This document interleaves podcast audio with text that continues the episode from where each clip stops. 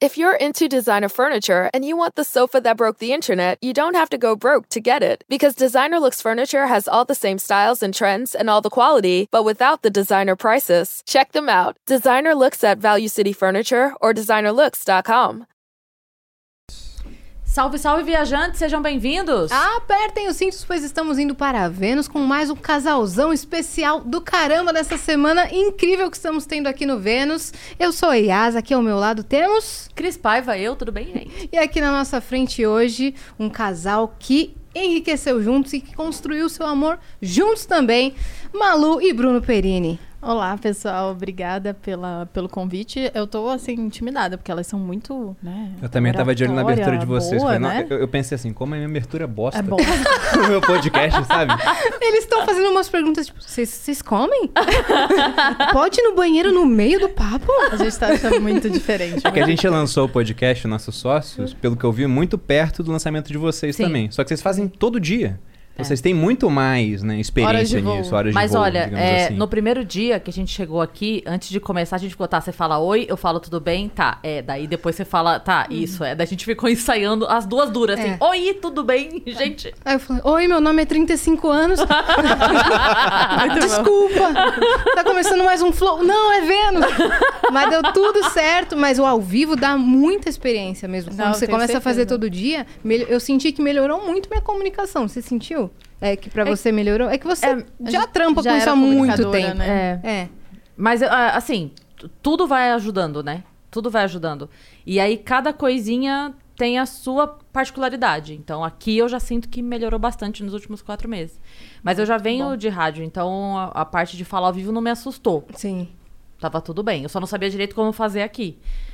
Como vai ser lá, sabe? Porque na rádio ainda a gente tem pauta, né? Aham. E aí a pauta ajuda. Você começa a se perder, volta pra pauta. Aqui É, não, é inclusive, tudo a gente livre. descobriu que aqui não tem pauta. A gente chegou e a gente vai falar do que, que rolar. Eu falei, tá bom, então. Simbora. É uma fluidez. É, mas achei engraçado que vocês falaram de vocês, vocês têm podcast, sabe como é, não tem pauta. Ai, a gente gente. olhou pra cara do outro e falou, ué, a gente tem uma pauta. A gente tem uma É, pauta. a gente não tem, não. A gente não tem. A gente tenta Cutuca, seguir assim. a pauta, às vezes não dá. Eu imagino que vocês também, às vezes, têm um, um script. Ah, vamos falar disso ou daquilo. É, a gente não, fez elas um estão me sobre- olhando com uma cara muito estranha. Não, a gente nem não. fala sobre o que, o que vai falar. É só o convidado e vai rolando. Exato. A gente fez um sobre inovação que fugiu bastante da pauta em um certo Foi. momento. A gente começou a falar sobre OVNI. né? Foi bem tava inovador no podcast de inovação, mas era mais dedicado ao Mas negócio foi um podcast metalinguagem. legal. Foi, né? foi um podcast muito bom, inclusive. Foi, a gente foi. gostou bastante. Então vocês estão curtindo a experiência lá. A Os tá sócios, né? amando. É Podcast o é nome do muito bom. podcast de vocês. Os sócios. Sim, assistam, por, por sinal, se inscrevam no canal. Daquelas Qual já tá sendo a frequência? Isso. Uma vez por semana só. Tá. Toda Isso quinta. Tem horário fixo. Sim, às seis da manhã saem as plataformas de áudio. E ouçam no Spotify, porque lá tem um ranking, eu adoro aquele ranking, sou a muito gente tava falando aqui que ah, o Bruno falou: Ah, eu conheci. Eu conheci o Vênus pelo, pelo, Pelo ranking do Spotify. Eu falei, quem tá na minha frente aqui? Deixa eu ver esse negócio. E a gente tava. Tava. Por um momento Por um estivemos. Mas não Agora estão eles estão lá. mais. é, Não eles estão lá no, no topo, mas tudo bem, sabe? Cris. Assistam no Spotify depois, né? Ó, antes da gente entrar de fato no, eu ia falar entrar de papo no fato. entrar de fato no papo, a gente tem alguns recados pra galera, então peço se- a sua licença, tá bom? Arrasou. Licença. É, se você entrar agora no venuspodcast.com.br, que é a nossa plataforma, você vai poder mandar mensagem, mandar pergunta pra esse casal, pergunta pra gente, vai poder mandar é, enigmas cantadas em áudio, Enigmas em eu gostei. vídeo, em Eu gostei do textos. mandar enigmas. É, manda Opa. enigmas pra gente tentar descobrir. Cria um site, sabe esse negócio de pistas? Brinca com nós. Brinca com nós. Que a Tipo gente um vai escape gostar. room Faz um aqui. escape room com Entendi. o Vênus. Tá certo. E lá a gente tem um limite de 15 mensagens pra ler aqui ao vivo. As primeiras 5 custam 200 flowcoins, as próximas 5 400 e as últimas 5 600 flowcoins. E se você quiser anunciar com a gente ao vivo com essas quatro pessoas incríveis por 5 mil flowcoins, estaremos fazendo, beleza? Pra quem sabe a conversão das flowcoins, sabe que está muito barato, então aproveita e corre. Depois não adianta ficar reclamando, ah, não cheguei a tempo, já foram as 15. É, já foram as 15, acabou, não participa mais.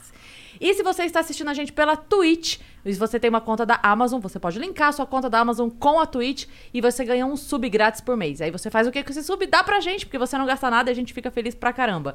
Então vai lá e dá o seu sub pra gente todo mês. E canal de cortes, tá podendo fazer? Tá podendo fazer, mas a gente tem o nosso canal de cortes oficial aqui na descrição. Você só tem uma regra se você quiser começar um canal de cortes do Vênus. Espera o episódio terminar, finalizar, uploadizar. Não solta o corte antes. Não tenta burlar as regras que Senão a gente te dá strike. A gente brinca Vai de boliche com seu canal. Vai cair e vai ficar triste. Vai ficar triste. Vai ficar triste. Não adianta chorar.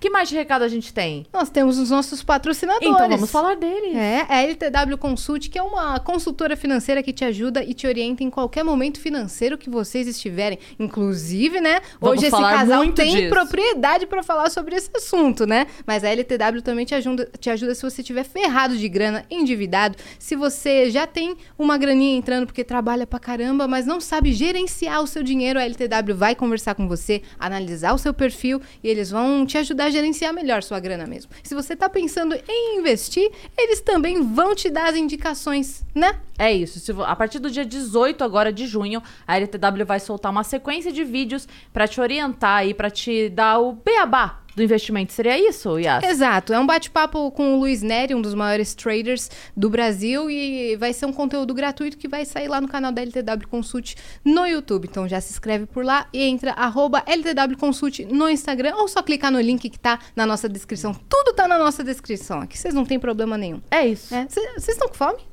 Claro. Não, obrigado. Sempre. Por quê? A Malu sei que tá com fome, porque, como eu estava dizendo aqui no início, eu sou stalker da Malu. Eu sei que ela não tem almoçado. Não Por que tenho, que você não tem tenho almoçado? tido tempo pra almoçar. A gente tá fazendo várias coisas nesse, nessas últimas semanas. Eu, principalmente, o Bruno tem me deixado na mão. Vamos deixar bem claro isso aqui. Já Aquelas virou- que já começam Chama a entregando. Márcia e a Goldsmith. Já, já vai dar um corte. Sim. Aí vocês costumam almojantar, né? Que é, É, aquela, aquele a gente almoço às seis isso. da tarde, Exato, né? exato. Então estamos no horário, né? É, com certeza, deixa eu me olhar. É isso. Estamos no horário. Sim, bora, bora pedir um, bora pedir um japa? Bora? Ah, não sei. Bruno! vamos, por favor. Ele tá zoando, tá? Porque ele gente. sabe que a gente ia pedir comida hoje, porque nós temos a grande parceria que é o iFood aqui no Vênus e eles vão mandar comidinhas para nós. É. Cris, você- vai pedindo aí Eu vou mandar aqui já pra. é, um combinadinho, é isso? Exato, um combinadinho Então, de comida japonesa. E se você nunca pediu no iFood, é só você pegar o seu celular, apontar pro QR Code que tá aparecendo aqui na tela, eu acho. E aí você vai ba- baixar o aplicativo do iFood e eles têm uma lista especial de produtos e de pratos é, por 99 centavos. Então tem esfirra, tem açaí, tem hambúrguer. Você vai poder fazer o seu primeiro pedido por 99 centavos. E comer aqui com a gente, nos acompanhar. A gente tá vai bom? pedindo aqui, que eu já tô só colocando aqui. Vai pedindo aí também, daí a gente A, galera come pede junto, lá né? e a gente come junto. Beleza. Olha lá. Seu primeiro pedido por 99 centavos. iFood. Muito bem. Gente, não sabia disso. É, maneiro, né? Vocês são Muito muito, profissionais, gente. É, o Parabéns. Vênus tá voando, hein? Vocês estão arrasando. Ah? Amor, Muito. a gente vai precisar de uma reunião depois. Amadores. Amadores. Assim não vai dar. E tem gente que consegue cortar e ainda faz o upload antes de acabar o episódio? Tem. Olha tem, só. porque tem gente que fica gravando A a tela. Ah, Entendeu? A gente pode falar palavrão aqui? Vontade. Lógico. Ah, tá. Todos eles. É, eu- antes a gente tava vindo, né, de carro, aí o Bruno falou assim, amor, lembra que é ao vivo. Daí eu, tá bom. Não, aqui não tem restrição de nada. Pode falar sobre Beleza. tudo Mas ainda, ainda bem que vai vir a comida, porque eu comecei a beber e eu não comi, Muito né? boa a bebida. Você pegou sinal. esse ou esse? Pegamos esse aqui. Esse aqui? Depois prova É, esse. os dois É são muito também. bons. Os dois são muito bons, mas normalmente a- Yas prefere esse daqui. É. E normalmente a galera prefere esse. Ah, é? Então aí a gente- vocês, depois vocês provam os dois e dão o veredito. E, Beleza. é, já já chega a comida e seu estômago tudo vai estar eu forradinho e vai ser massa. Bom, vamos à nossa pergunta aqui de praxe, né? Todos os dias nós estamos fazendo. Como vocês se conheceram? Onde estava? Onde o caminho se cruzou? É. É, o que, que é- vocês faziam antes? É importante que dizer que a gente tá abandonaram? junto há 11 anos, né? Então faz muito, muito tempo. Caraca. a gente conheceu logo na, no final da, da, da juventude, no início da juventude, no final da adolescência. É, 20 anos eu tinha. Eu vi um corte essa semana de vocês falando Foi do, no- do- do do seu dia do- irmão e tal. Mas eu quero saber direito essa história aí. Como Vai, é que amor, é? conta que você gosta de Então, contar. é, isso que eu ia falar. Quem conta, eu ou ela? Os dois contam Ah, juntos. isso é maravilhoso. Vamos fazer Sabe aquela assim? série que você vê, que é a mesma série, mas a versão do cara é diferente Eu vou da da fazer o mulher? seguinte. É isso aí. É, é um Eu pouco vou, assim, deixar, né? eu vou deixar um desse aqui com a Malu. Cada vez que ela achar que você tá mentindo, ela bate na minha. Mas é parecido no final das É, não- contas. não- não tem- é não tem mentira. não. Não tem? É, então, mas, Mas- não, não, não conta por cima. Conta os detalhes Os de- que a gente detalhes gosta. sórdidos. É, a gente É. gosta dos detalhes. Mas Ok. ele também, ele também gosta. É. Relaxa. Eu Ah, eu tava na faculdade, conheci a Malu, a gente se formou, a gente se beijou e estamos aqui. E foi não, isso. é, não, E foi isso. conta tudo. Não, porque Contem homem, tudo. pra contar o dia, é assim, né? Você chega em casa e, tipo, passou um dia inteiro. Não sei se vocês namoram, são casadas, enfim. Mas o Bruno é assim, às vezes ele passou o dia inteiro, chegou 10 horas da noite em casa. Aí eu falo, e aí, amor, como você foi, foi seu dia? Ele, Legal. foi legal. E foi isso. Só que ele fechou um contrato, ele foi, teve Mas aí ela começa a 700 me cobrar, eu reuniões, ele conheceu, sei lá, Quase um sofreu acidente Xuxa de na- carro. Né, Sim, tudo várias aconteceu. coisas. Acabou a gasolina, ele andou 3 quilômetros a pé até o Exato. Tudo mas ele- aconteceu. Foi legal. Foi legal. Porque às vezes o dia é é tão isso. cansativo que eu não quero mais falar sobre o dia. Tá Sim, certo. E eu- imagino. eu prefiro ouvir o dia dela. Ela me fala também, né? E aí eu Ah. tenho palavras ainda pra É falar. que você gosta de falar do dia. Sim. Entendi. Eu, só que aí a gente briga porque eu assim. começo a dar solução, entendeu? Ah, Aconteceu tal coisa, faz tal coisa. Mas ela não quer falar que eu dei solução, só quer Ela quer é não ela é quer ser... Mas mulher tem isso, né? A gente, às vezes a gente só quer contar um problema, só Isso, quer desabafar. isso. E ele não. E que eu- passem a mão na nossa cabeça e fala, não, tá Porque é muito certo. fácil ter solução pros problemas dos outros. né? Sim. Então Sim. é maravilhoso, sempre tem pro outro. Sim, amor, Nossa, conta como a Mas gente começando pelo começo, então. Vamos lá. É, o irmão da Malu é muito meu amigo. A gente fez academia militar junto. E Bruno a Man era fica em militar, Resende. pra quem não sabe. É, eu É. fiquei no exército Soldado 11 Perini. anos. Era, era cadete, né? Depois Na me época. formei, virei tenente, fui até capitão e aí fui embora. Caraca. Mas quando eu tava na academia militar, eu tinha recentemente terminado um namoro. E tava meio mal, porque foi um namoro de quase dois anos. Eu tinha sido traído né, nesse namoro, fiquei meio mal assim. Daí o irmão dela falou: Cara, eu sou do Rio. Imagina o Leonino traído, né? Pois é, foi um choque. Um. E aí Ó, ele nós falou. somos leoninas, ele Vocês é entendem, né? É, Nossa, Vocês entendem a minha dor. total. É assim, Sim. co- como é que arrumou alguém melhor aqui? Pois é, Como a pessoa chegou ao ponto de me trair? exatamente. Não, não era valia- compreensível. Ela não valia muita Exato. coisa. Ela não valia muita coisa. Mas aí, pra não usar palavras melhores. mas aí ele falou, eu era do Rio, falou, cara, vamos pra Taubaté. Porque meu pai morava em Taubaté. Falou, visita seu pai, muda um pouco de atmosfera. E em Taubaté tem muita mulher bonita. Falou, vamos sair lá. A minha irmã tem muitas amigas. E aí a gente sai, né?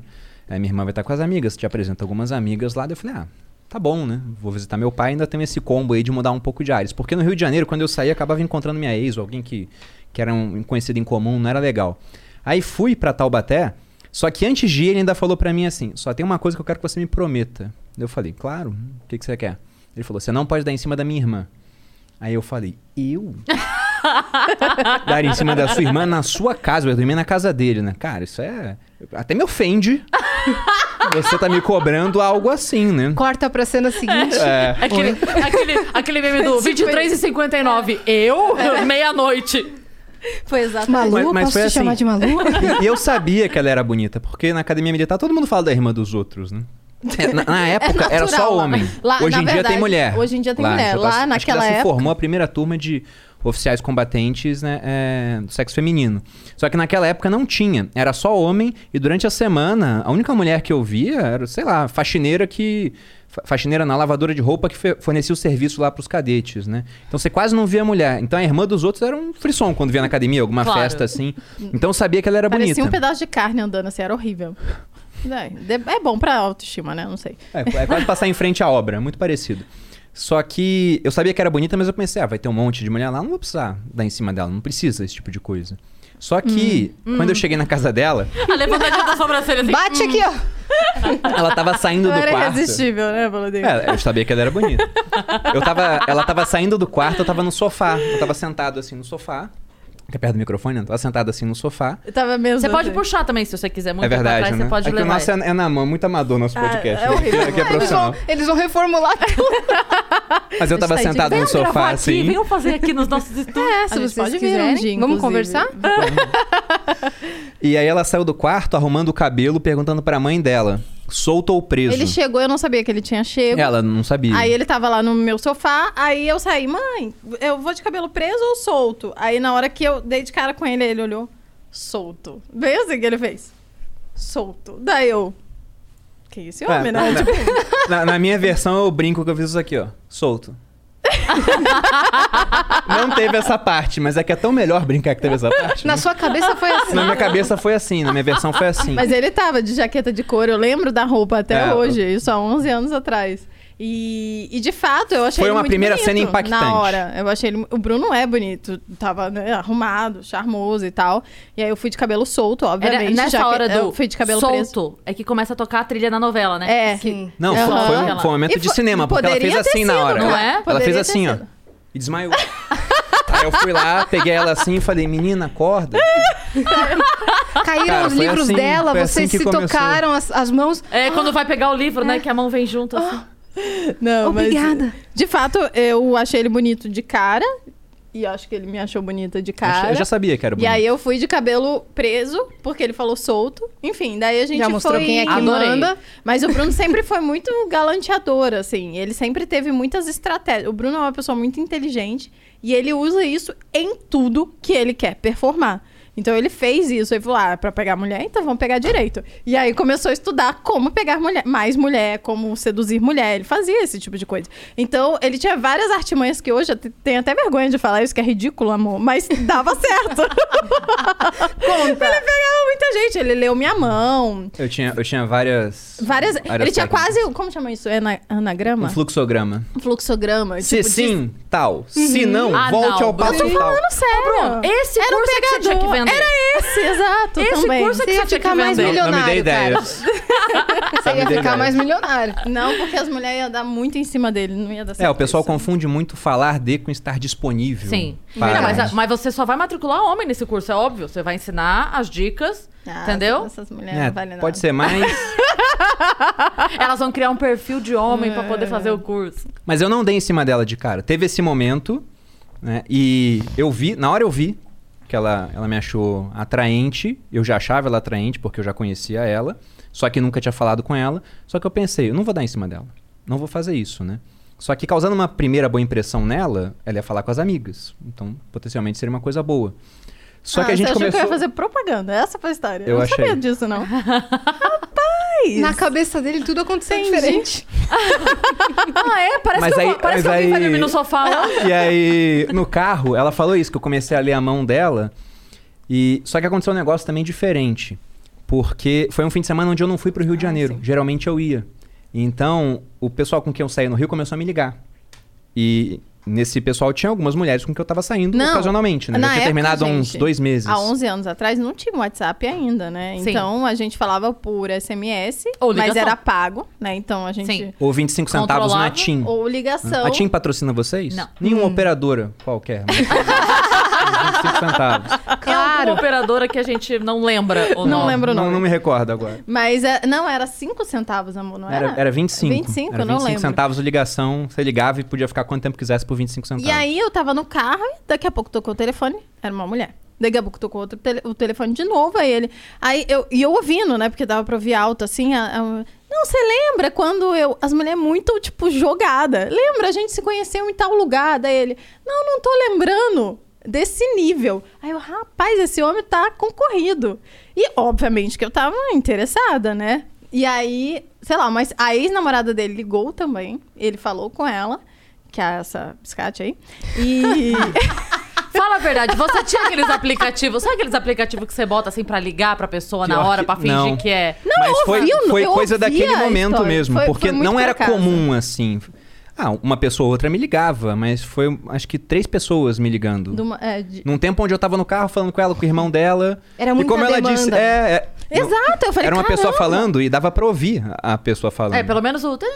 Pelo menos isso dá pra ouvir, né? Sim. Pois é. dava Mas, mas no intervalo disso, de fato, eu peguei a mão dela e comecei a falar. Não, não era leitura de mão, igual, por exemplo, sei lá, Cartomante. um né? cartomante, um, um adivinho faz. Não- Como é que chama? Eu sempre Quem leva? gostei de, de mitologia grega. Daí eu falava pra ela o seguinte, né? Pe- Peguem essa dica aí, solteiros.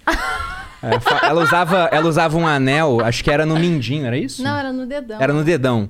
Daí Eu falava que para os gregos, cada dedo representava um Zeus. Você tinha Poseidon, Zeus, Baco, Afrodite e Ares, né? E o anel que você usava no dedo puxava um aspecto da personalidade daquele deus grego. If you're into designer furniture and you want the sofa that broke the internet, you don't have to go broke to get it. Because Designer Looks Furniture has all the same styles and trends and all the quality, but without the designer prices. Check them out. Designer Looks at Value City Furniture or designerlooks.com. Planning on traveling this summer? Make saving at the pump part of your plans with two times the fuel points from Harris Teeter. It's easy. Download your eVIC coupon, and for every dollar you spend with your VIC card, you'll get two fuel points. That's up to $1 per gallon on quality fuel at participating BP and Harris Teeter fuel centers. Download your eVIC coupon today and save money at the pump all summer long with eVIC and Harris Teeter fuel points. Porque nada é tão humano quanto um deus A cara grego. da Cris. Você pega o, o Zeus, por exemplo, né? Acreditando. Sim, essa era a cantada É. dele.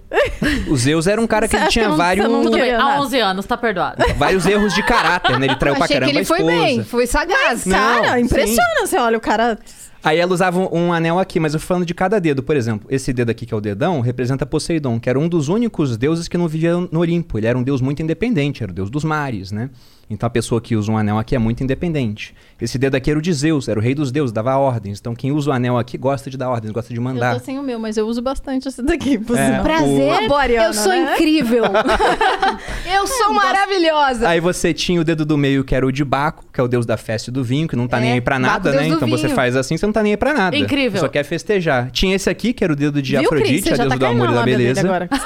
Você viu? Bem aí, ó. Bem aí, foi aí. E você tinha o último, que era o um Primeiro deus ela tava achando escroto, aí agora ela... É verdade, nossa. Malu, faz todo sentido. E o Peraí, que, que era esse? E, e o último dedo era o Ares, que era o deus da guerra. Mas o que eu focava mais era esse dedo aqui, e no caso o dedo onde a pessoa usava Acho o anel. que eu usava aqui- um aqui e um aqui. amor. É, eu falava que esse dedo aqui tinha uma Hoje conexão uso aqui. direta, né? Tinha um- uma veia que É, chegava direto tem, no coração. é, aham. E você vê que esse dedo ele não se afasta. Você faz assim com os dedos, ele não consegue se afastar. Ele volta. Então é, É. o dedo dos amantes. Todo mundo aqui. Então eu falei isso pra ela. E ela gostou. Mas já era um roteiro que eu tinha. Ensaia de... É, não, É. Esse, esse negócio eu sei, que é Era o um único dedo fluxo. que quando você faz assim, teve ele não mais para. coisa, teve mais coisa. Não, fiz teste psicológico, fiz um monte de coisa. Teve mais coisa. Mas aí na Quando balada... vocês ficaram nesse carro, gente? Não, era porque a gente foi... A Era gente... um Umas oito BuzzFeed? Era um teste Porque do BuzzFeed? Foram três, quatro ligações, não, aí depois- análise É grega porque, na mão. é porque a balada não, era na mesma cidade. Não, era na cidade do lado. Eu morava em E Taubaté. parou pra abastecer. A, Tá bom, eu tá. parei, a gente morava em Taubaté. eu furei São o pneu propositalmente. Besta. A gente morava em Taubaté, São Paulo. Eu morava e a, e a balada, né, ficava em. Nem sei se existe mais. Caraguatatuba? Pindamonhangaba. É, Ô, e é louco, tipo só- 20 só Só as cidades que o Raul Gil adora. É, é. Cara, Pindamonhangaba. Guatatuba. E aí ficava tipo 20 minutos e tinha uma fila gigante pra entrar também. Era na, na época que a gente fazia aglomerações, essas coisas, né? Ô, E- tempo bom. É tempo bom. e aí quando- depois que a gente entrou, ele ainda pegou um monte de mulher, e a gente- ele só ficou comigo depois. Foi, porque eu não tava pera dando em aí. cima dela a ponto de querer ficar com ela. vocês É, foi. Pera lá. Inclusive. Nesse mesmo dia. Bruno, você Exato. está desconvidado pra... Isso fazia parte da estratégia? Não, mas na verdade Não, eu só tava queria, pegando- eu só queria só queria impressionar pegar ela, mulher. entendeu? Mas como o irmão dela falou, você não pode dar em cima da minha irmã. Você ficou desse conflito. Abertamente eu não fiz nada. Só Mas que eu no final ela dele, tava né? dando muito em cima de mim. Eu dei em cima dele, é ela tava verdade. querendo muito. Ela, ela queria. chegou, teve uma hora que eu encontrei, eu me perdi do irmão dela, né? Eu já tava eu- bêbada. O irmão dela não pegava ninguém e eu era bom. Então, uma hora a gente se perdeu. e aí eu encontrei com ela no meio da balada. Meu irmão pegava meia dúzia. E ela me cumprimentou assim, ó. Deixa eu levar o microfone. Ah. Oi, se jogando em mim, assim. Eu tava bêbada. Não foi assim tão jogado, mas foi uma jogadinha. É, Né? O corpo se Nunca fui uma inclinou. mulher que, Exato. que fiquei, ah, esperando. Eu Sim. ia lá e... Pronto. lá E aí a gente- a gente aí, conversou. é, Não é mesmo? E eu, inclusive, eu falei pra ela, olha, a gente não pode ficar porque o seu irmão me proibiu de dar em cima de você. Daí ela falou, ah, mas... Tentou dar um motivo pra isso. E no final da conversa eu já tava falando, é, mas... A proibição dele não é tão proibida assim. É, Depois a gente conversa, é meu assim, Que amigo. mal tem, né? Exatamente. E aí foi a, a vez que a gente ficou junto. A primeira vez. Rolou o primeiro beijo. Só que depois que a gente ficou junto essa vez, demorou seis meses pra gente ficar junto novamente. né? Foi. Porque, olha que interessante, a gente conta pouco essa parte em rede social. Mas depois que a gente ficou junto, ia ter um baile na academia militar, era coisa de um mês depois. E nisso, eu resolvi dar uma chance pra minha ex. Ele voltou com a ex. Pois é, que foi um erro. E lógico que não deu certo, né? 30 dias depois não deu certo, eu falei, ah, já era, não tem Mas mais é como. engraçado não que as mais pessoas, confiança. as pessoas perguntam às vezes na rede social, ah, como você soube que era o Bruno, não sei o quê. E meio que foi aquele negócio de amor à primeira vista. Não, Foi, tipo, uma Foi coisa diferente que eu sabia. mesmo. Foi diferente. Não, é, é ridículo falar isso, mas é real. E, e eu sabia, eu fiquei apaixonada por ele. A gente ficou uma semana se falando, assim, loucamente, tipo, todo dia.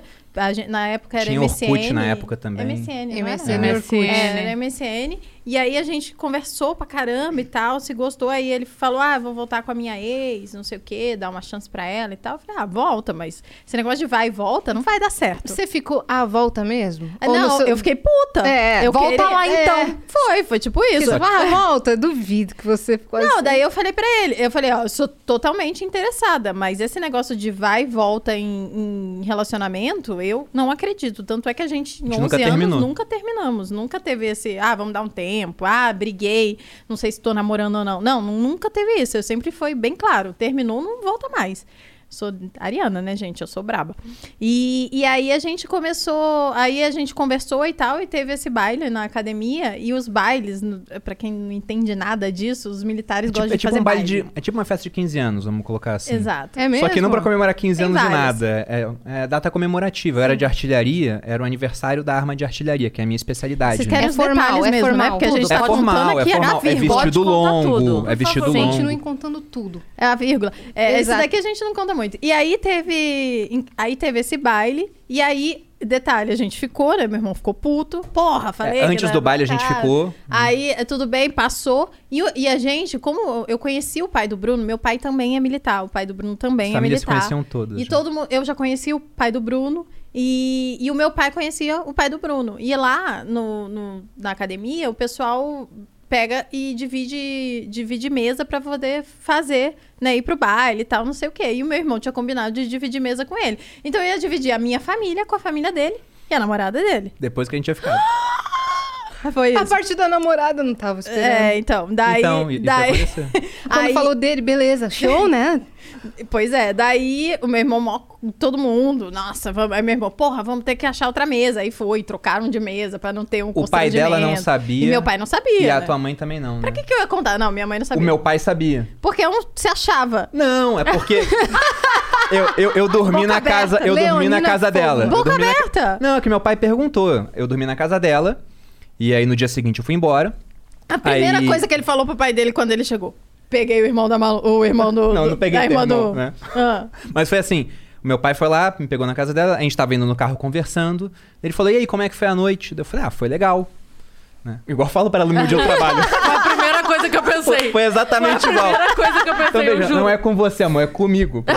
O problema Mas não é aí, você. aí ele eu. falou, ah, e, e conheceu alguém? Eu falei, ah, é, sabe a, a irmã do Luiz, do Luiz Souza, né, que era o, o Que é meu, meu, amigo, que é o irmão dela.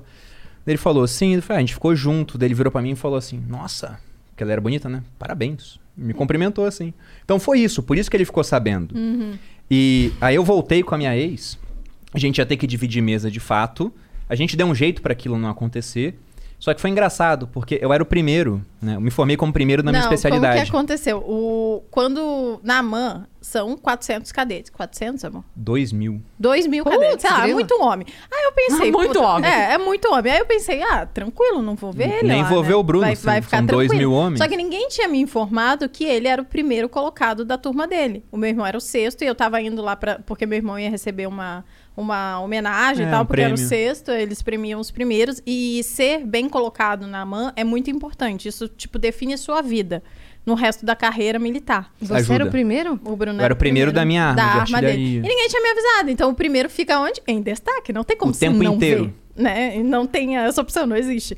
E aí, o primeiro recebe também o, o prêmio, né? E o primeiro, a família cha- é chamada em destaque para que seja entregue o, o prêmio, ou seja, a namorada dele. E aí, a primeira pessoa que eu vi foi o pai dele. Já fiquei com vergonha porque eu sabia que o pai dele sabia que ele tinha ficado comigo. E aí, depois, logo depois, ele veio. Eu falei, não vou ver ele. A primeira pessoa que veio foi ele. A Aí, gente se viu logo de cara. logo de cara. E aí, ele já olhou pra mim e eu achando que eu não ia ver ele, enfim. E aí, ficou lá em destaque. Aí chamou, venha, né, receber a premiação. Bruno Perini, não sei o quê. Aí, pode vir a família. Aí veio a namorada dele, que ela era biscate, mas é bonita pra caramba, assim. Aí, não, vamos ser sinceros, né? Sim, é. A gente não vai falar o nome Linda, dela porém aqui. ordinária. tipo isso. E aí, e aí eu olhando, falei, puta. E minha mãe, olha o Bruno. Ai, ele é bonito, né? Eu, A mãe dela não hum, sabia minha que mãe, a gente tinha ficado junto. "Ah, olha o Bruno, não sei o quê. Hum. Parece sacanagem do mundo, né? Tipo, tudo que você não queria que acontecesse assim, estava acontecendo. o final de semana inteiro a gente ficou se esbarrando, inteiro. E, tipo, e ele ficou com ciúmes de mim lá. Enfim, a gente não ficou, obviamente, porque ele tava com a namorada dele. E Você ficou com ciúmes dela aquele dia? É, porque foi como eu falei, né? Eu tava. Eu tive dois anos de namoro. Então pensei, bom, vamos dar uma chance. Hum. E não deu certo. Ó. Mas nessa hora eu também vi que realmente tinha sido diferente com ela. É. E depois que eu terminei, eu falei com ela. Terminei. Só que ela falou, agora eu não quero mais. Aí deu um gelo. E aí ficamos seis meses assim, meio que conversando, mas não ia. Ela começou a namorar depois, aí ficamos uns três meses sem se falar, porque ela tava namorando. Nesse episódio, eu fui na casa dela pra sair com o irmão dela, tava solteiro, né? Aí fui lá, encontrei com ela na casa dela, eu roubei um beijo dela. Me beijou à força. Na hora que eu tava indo embora, ela foi me dar um beijo na bochecha pra despedir, eu virei e dei um beijo, ela me deu um tapão na Aí eu cara. dei um tapa na cara dele. Daí Aí foi ele bem aí apaixonou. que eu ganhei, é. Foi aí. Aí ele a cara da Cris. A apaixonou. Cris está indi- Eu estou- chocada com essa história. Eu pareço o Gilberto Bebê, estou indignada. e aí você meteu um tapão na cara dele. O tapa- Foi. Foi. aí que eu ganhei ele real, assim. Aí depois de uns dois meses a gente realmente começou a ficar junto. É, né? aí chegamos no final do ano. Eu viajei com o irmão dela pra Porto Seguro e mais alguns Ah, amigos. pegou todo Foi meu mundo, eu ia último Réveillon solteiro. Não, Foi- ir pra Porto Seguro. É, amor, não, não vamos usar esse termo. Foi bem legal o Réveillon, só isso. foi Foi legal. Como é que foi o Réveillon, Bruno? Foi, foi bem legal, assim. foi bem interessante. Bem interessante. Aí eu falei pra né? ela, aí eu falei pra ela, é, tô indo pra Taubaté, em janeiro, pra gente se encontrar, né? Você tá solteiro, eu tô solteiro agora. Ah, e ela falou, ah, parte. mas eu tô indo pra Ubatuba, que é uma cidade que tem praia próxima de Taubaté, né? Dá Uhum. uma hora e pouquinho. Eu falei, poxa, fica em Taubaté pra gente se ver. Ela falou, não dá, já tô indo pra Ubatuba. E o ex dela tava em Ubatuba. Ela ia encontrar com o ex, talvez voltasse a namorar. Só que nesse ano teve aquelas chuvas de verão muito fortes e caiu barreira na estrada. Lembra teve cidade que ficou embaixo d'água naquela Qual região. ano? Que foi Exatamente. aquela época que, Foi 2000 que teve e- uma grande começo de tragédia. 2010. Sempre tem uma grande tragédia, mas nessa, nessa tragédia morreu muita gente em Angra. Sim, aí. São Luís do Paraitinga ficou Desabou sem tudo. ninguém. Né? Exato. E a gente não. E pra ir pra Taubaté, é, de Taubaté pra Ubatuba, a gente passa por São Luís. Só que tava tudo embaixo d'água. Então não consegui. Tentei várias vezes e não consegui. Aí foi assim que a gente não tive outra opção, fiquei em Taubaté. Aí foi pra Taubaté. E acabei- Igual- ah. Você sentiu aí, não tive outra opção, né? Você Mas foi, essa- ele foi pra- sabe disso. Tô Mas eu digo que foi destino, sabe? Sim. Foi real. Não, ela, ela tentou evitar, porque ela ia, né? E acabou que não deu. E desde então a gente começou. A gente até conta o começo do nosso relacionamento como esse dia que a gente ficou pela segunda vez, que foi dia 9 de janeiro. E desde então são 11 anos. Que, que Então, louco, cara. Foi assim. Muito E legal. você tava já na- nas ciências políticas nessa época? Ciência política? Não, eu, tinha- eu ainda estava fazendo cursinho. Eu sou muito ruim de fazer prova, muito, muito ruim. E eu fiquei dois anos e meio fazendo cursinho para passar em alguma coisa. E o que eu passei foi ciência política, porque eu queria ou jornalismo ou relações internacionais. Tava, na época estava bem famoso. E aí, ciência política, a grade é bem parecida com relações internacionais, só que é a prima pobre, né? Ninguém quer fazer no Brasil, é um curso novo, apesar de nos Estados Unidos ser bem famoso, né? Barack Obama fez, é, enfim. E aí eu passei, fui, fui pra nota de corte era mais baixa. Eu falo isso porque é real, assim, não tô zoando. A gente não sabia na RI época. tava muito. A, corta, a, Era a nota de corte era nota de altíssima, corte, é. porque tava muito em alta fazer. Mas Exato. A, a gente não sabia naquela época, mas a Malu, ela é disléxica. Eu tenho um Então ela problema tem- de aprendizado. é, Eu tenho um distúrbio de aprendizado. É como se o meu cérebro usasse outros caminhos não tradicionais para chegar às mesmas soluções e respostas que uma pessoa normal. Então, tem algumas habilidades que eu tenho por isso, mas tem algumas coisas que eu sou ruim. Então, eu tenho uns erros de português ridículos, assim, que todo mundo fala: nossa, essa menina troca o F por V. é, umas coisas muito banais mesmo.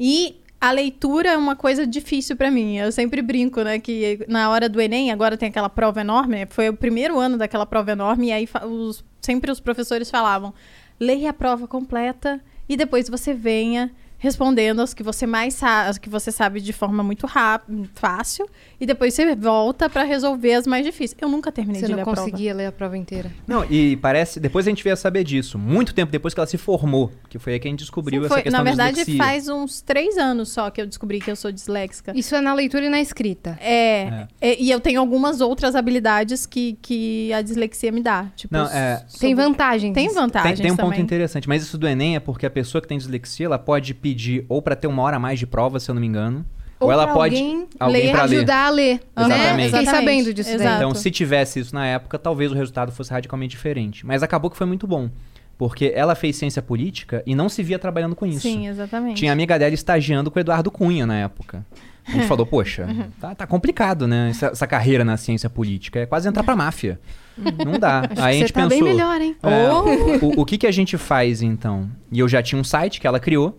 Falei, ah, vamos criar uma franquia do meu site, porque afinal de contas a gente olhou franquia pra abrir na época. Olhamos, por exemplo, Cacau Show era 500 mil reais. Pra vender chocolate, ela gostava de falar de saúde, de lifestyle, né? Então não, não casava muito. E além disso, era muito dinheiro para ser investido em um único negócio em um tempo onde o Brasil, não que ele tenha saído da crise, mas estava com uma crise muito Sim, séria também. Sim. Não ia dar esse retorno do investimento tão Muito rápido. provavelmente não. Era no Rio de Janeiro. A gente falou com outros franqueados. Estava uma época difícil, muita gente querendo repassar a franquia. Então falei, esquece franquia e vamos criar um site. E aí você começa a escrever para o site. Só que a gente não sabia da dislexia ainda. Então o melhor não era pro site, escrever, né? Ele escreve bem, só que Eu tinha que escrevo bem revisar. até, mas é, é, dif- é mais difícil pra mim, demora mais, né? Então não faz sentido Mas você gosta? de escrever. Não, não é uma coisa que me dá prazer. Não, eu até gosto, mas demora se não tiver pressão. E quando a gente tá falando de trabalho, sempre tem pressão, né? Não Sim, existe isso. Sim. Então, enfim. É, mas voltando à história de como a gente se conheceu, só terminando, e assim a gente ficou junto, aí começamos a namorar. Aí o Bruno se formou, né? Ele era militar, se formou. Aí tinha que pedir, quando você sai do- da academia militar, você é transferido para algum lugar do Brasil. Quanto mais longe você for, mais dinheiro você ganha. E geralmente, porque é uma, uma ajuda de custo, né? Que eles dão para você carregar as suas coisas e também se adaptar ao novo lugar e etc. É, tem, tem local que, quando tem uma infraestrutura muito ruim, né? Comparado aqui, por exemplo, a grandes cidades do Sudeste, então você ganha uma parte a mais, assim, né, ganha 20% a mais em tais localidades. Então, quanto mais longe você for, melhor. O irmão dela, ele queria ir pra bem longe, ia pra Marabá. Ele falou, cara, vem comigo pra Marabá. Marabá fica no Pará. Não é uma cidade ruim, tem uma estrutura boa. Só que ganhava bastante pra ir e lá ainda poderia fazer um curso chamado Guerra na Selva, que é um curso que brilha os olhos assim de muita gente, é um dos mais difíceis em termos operacionais. Ele falou: "Vamos pra lá, a gente faz Guerra na Selva junto". E os três caras da minha turma que foram, os três fizeram o curso, saíram Guerra na Selva. É, e só que se eu fosse pra lá, a gente ia ficar com o namoro muito à distância. Não era nem a distância, era muito, Muito. né? Cara, Porque- Marabá é muito difícil de chegar. é, eu já em- fiz show lá. Em termos de distância, É é, um outro país, pô. Vamos colocar É, assim, né? exatamente. Se fosse na Europa, é uma ponta a outra, né? Do leste ao oeste. E você ia estar na selva. É, Ia ser Tarzan e Jane. e quando a pessoa é primeiro lugar, você escolhe o primeiro. Eu tinha todo o Brasil aberto então ele mim. podia ir pra onde ele quisesse. Dentro né? daquilo que o exército oferecia. Que tava com vaga. Aí eu, Eu não pensei. sabia disso, não. É, é, tudo que você faz dentro da academia militar conta a classificação, cada prova. Tanto é que lá não tem cola. Inclusive, teve um cara da minha turma que lá são quatro anos de curso, né? Na verdade, cinco, porque tem um que é feito em Campinas. Teve um cara da minha turma que ele colou, acho que no meio do terceiro ano, ou seja, faltava um ano e meio pra ele se formar. Ele foi expulso. A cola dele foi. Ele tinha errado uma questão, ele foi lá e botou que ele tinha acertado. O cara foi expulso por conta disso. Porque dependendo da nota que ele tenha, ele fica à frente de outra pessoa, isso mexe com a vida do cara. É a questão entre um, por exemplo, poder escolher Marabá e fazer o Guerra na Selva, ou ter que ficar em São Paulo. Né? Que aí você tem muito menos oportunidade de fazer esse tipo de curso. Mas em todo caso, eu tinha todo o Brasil aberto, mas eu escolhi pra Jundiaí, porque era mais próximo Não, eu dela. falei pra ele, ó, só existe uma possibilidade do nosso namoro dar certo. É se você morar próximo de mim. Porque naquela época, hoje em dia, a internet aproxima muito, né? A gente vê, você vê, você Sim. Você conhece, sabe que é a minha casa nova, sabe que eu não almocei. Sim, né? Você consegue ver, você se sente próximo. Eu vejo isso. Eu sigo pessoas também, eu me sinto muito íntima das pessoas. E isso é muito legal, mas naquela época não tinha isso. Então, é, um namoro, ele funciona quando você tem intimidade. Né? Se você não. Você perde a intimidade, por que, que namoros longos que a pessoa se distancia dá certo? Porque ela já conhece, já tem uma intimidade e tal. Mas você acabou de se conhecer. Sim. Aí você vai separar? Não dá, gente. Não, não E tem. às vezes você essa- perde a amizade. Não, Você e- perde e- tudo, você perde é coisas primordial pra ali, né? falar, você perde o dia a dia, você perde tudo. O que, que você vai falar com a pessoa? E tem Não um outro É, ponto não dá. também, né? Eu tava If you're into designer furniture and you want the sofa that broke the internet, you don't have to go broke to get it. Because Designer Looks Furniture has all the same styles and trends and all the quality, but without the designer prices. Check them out. Designer Looks at Value City Furniture or designerlooks.com. Sometimes you need to take control to make a difference. That's why with FlexPath from Capella University, you're in control. Set your own deadlines and leverage your experience to move at a pace that works for you. Discover a different way forward at capella.edu. com 22 anos, aí Sou bonito. de dezembro pra janeiro eu ia parar de ganhar mil reais, que era o que eu ganhava no na meu último mês ali de formação, pra começar a ganhar 4.500 em 2011.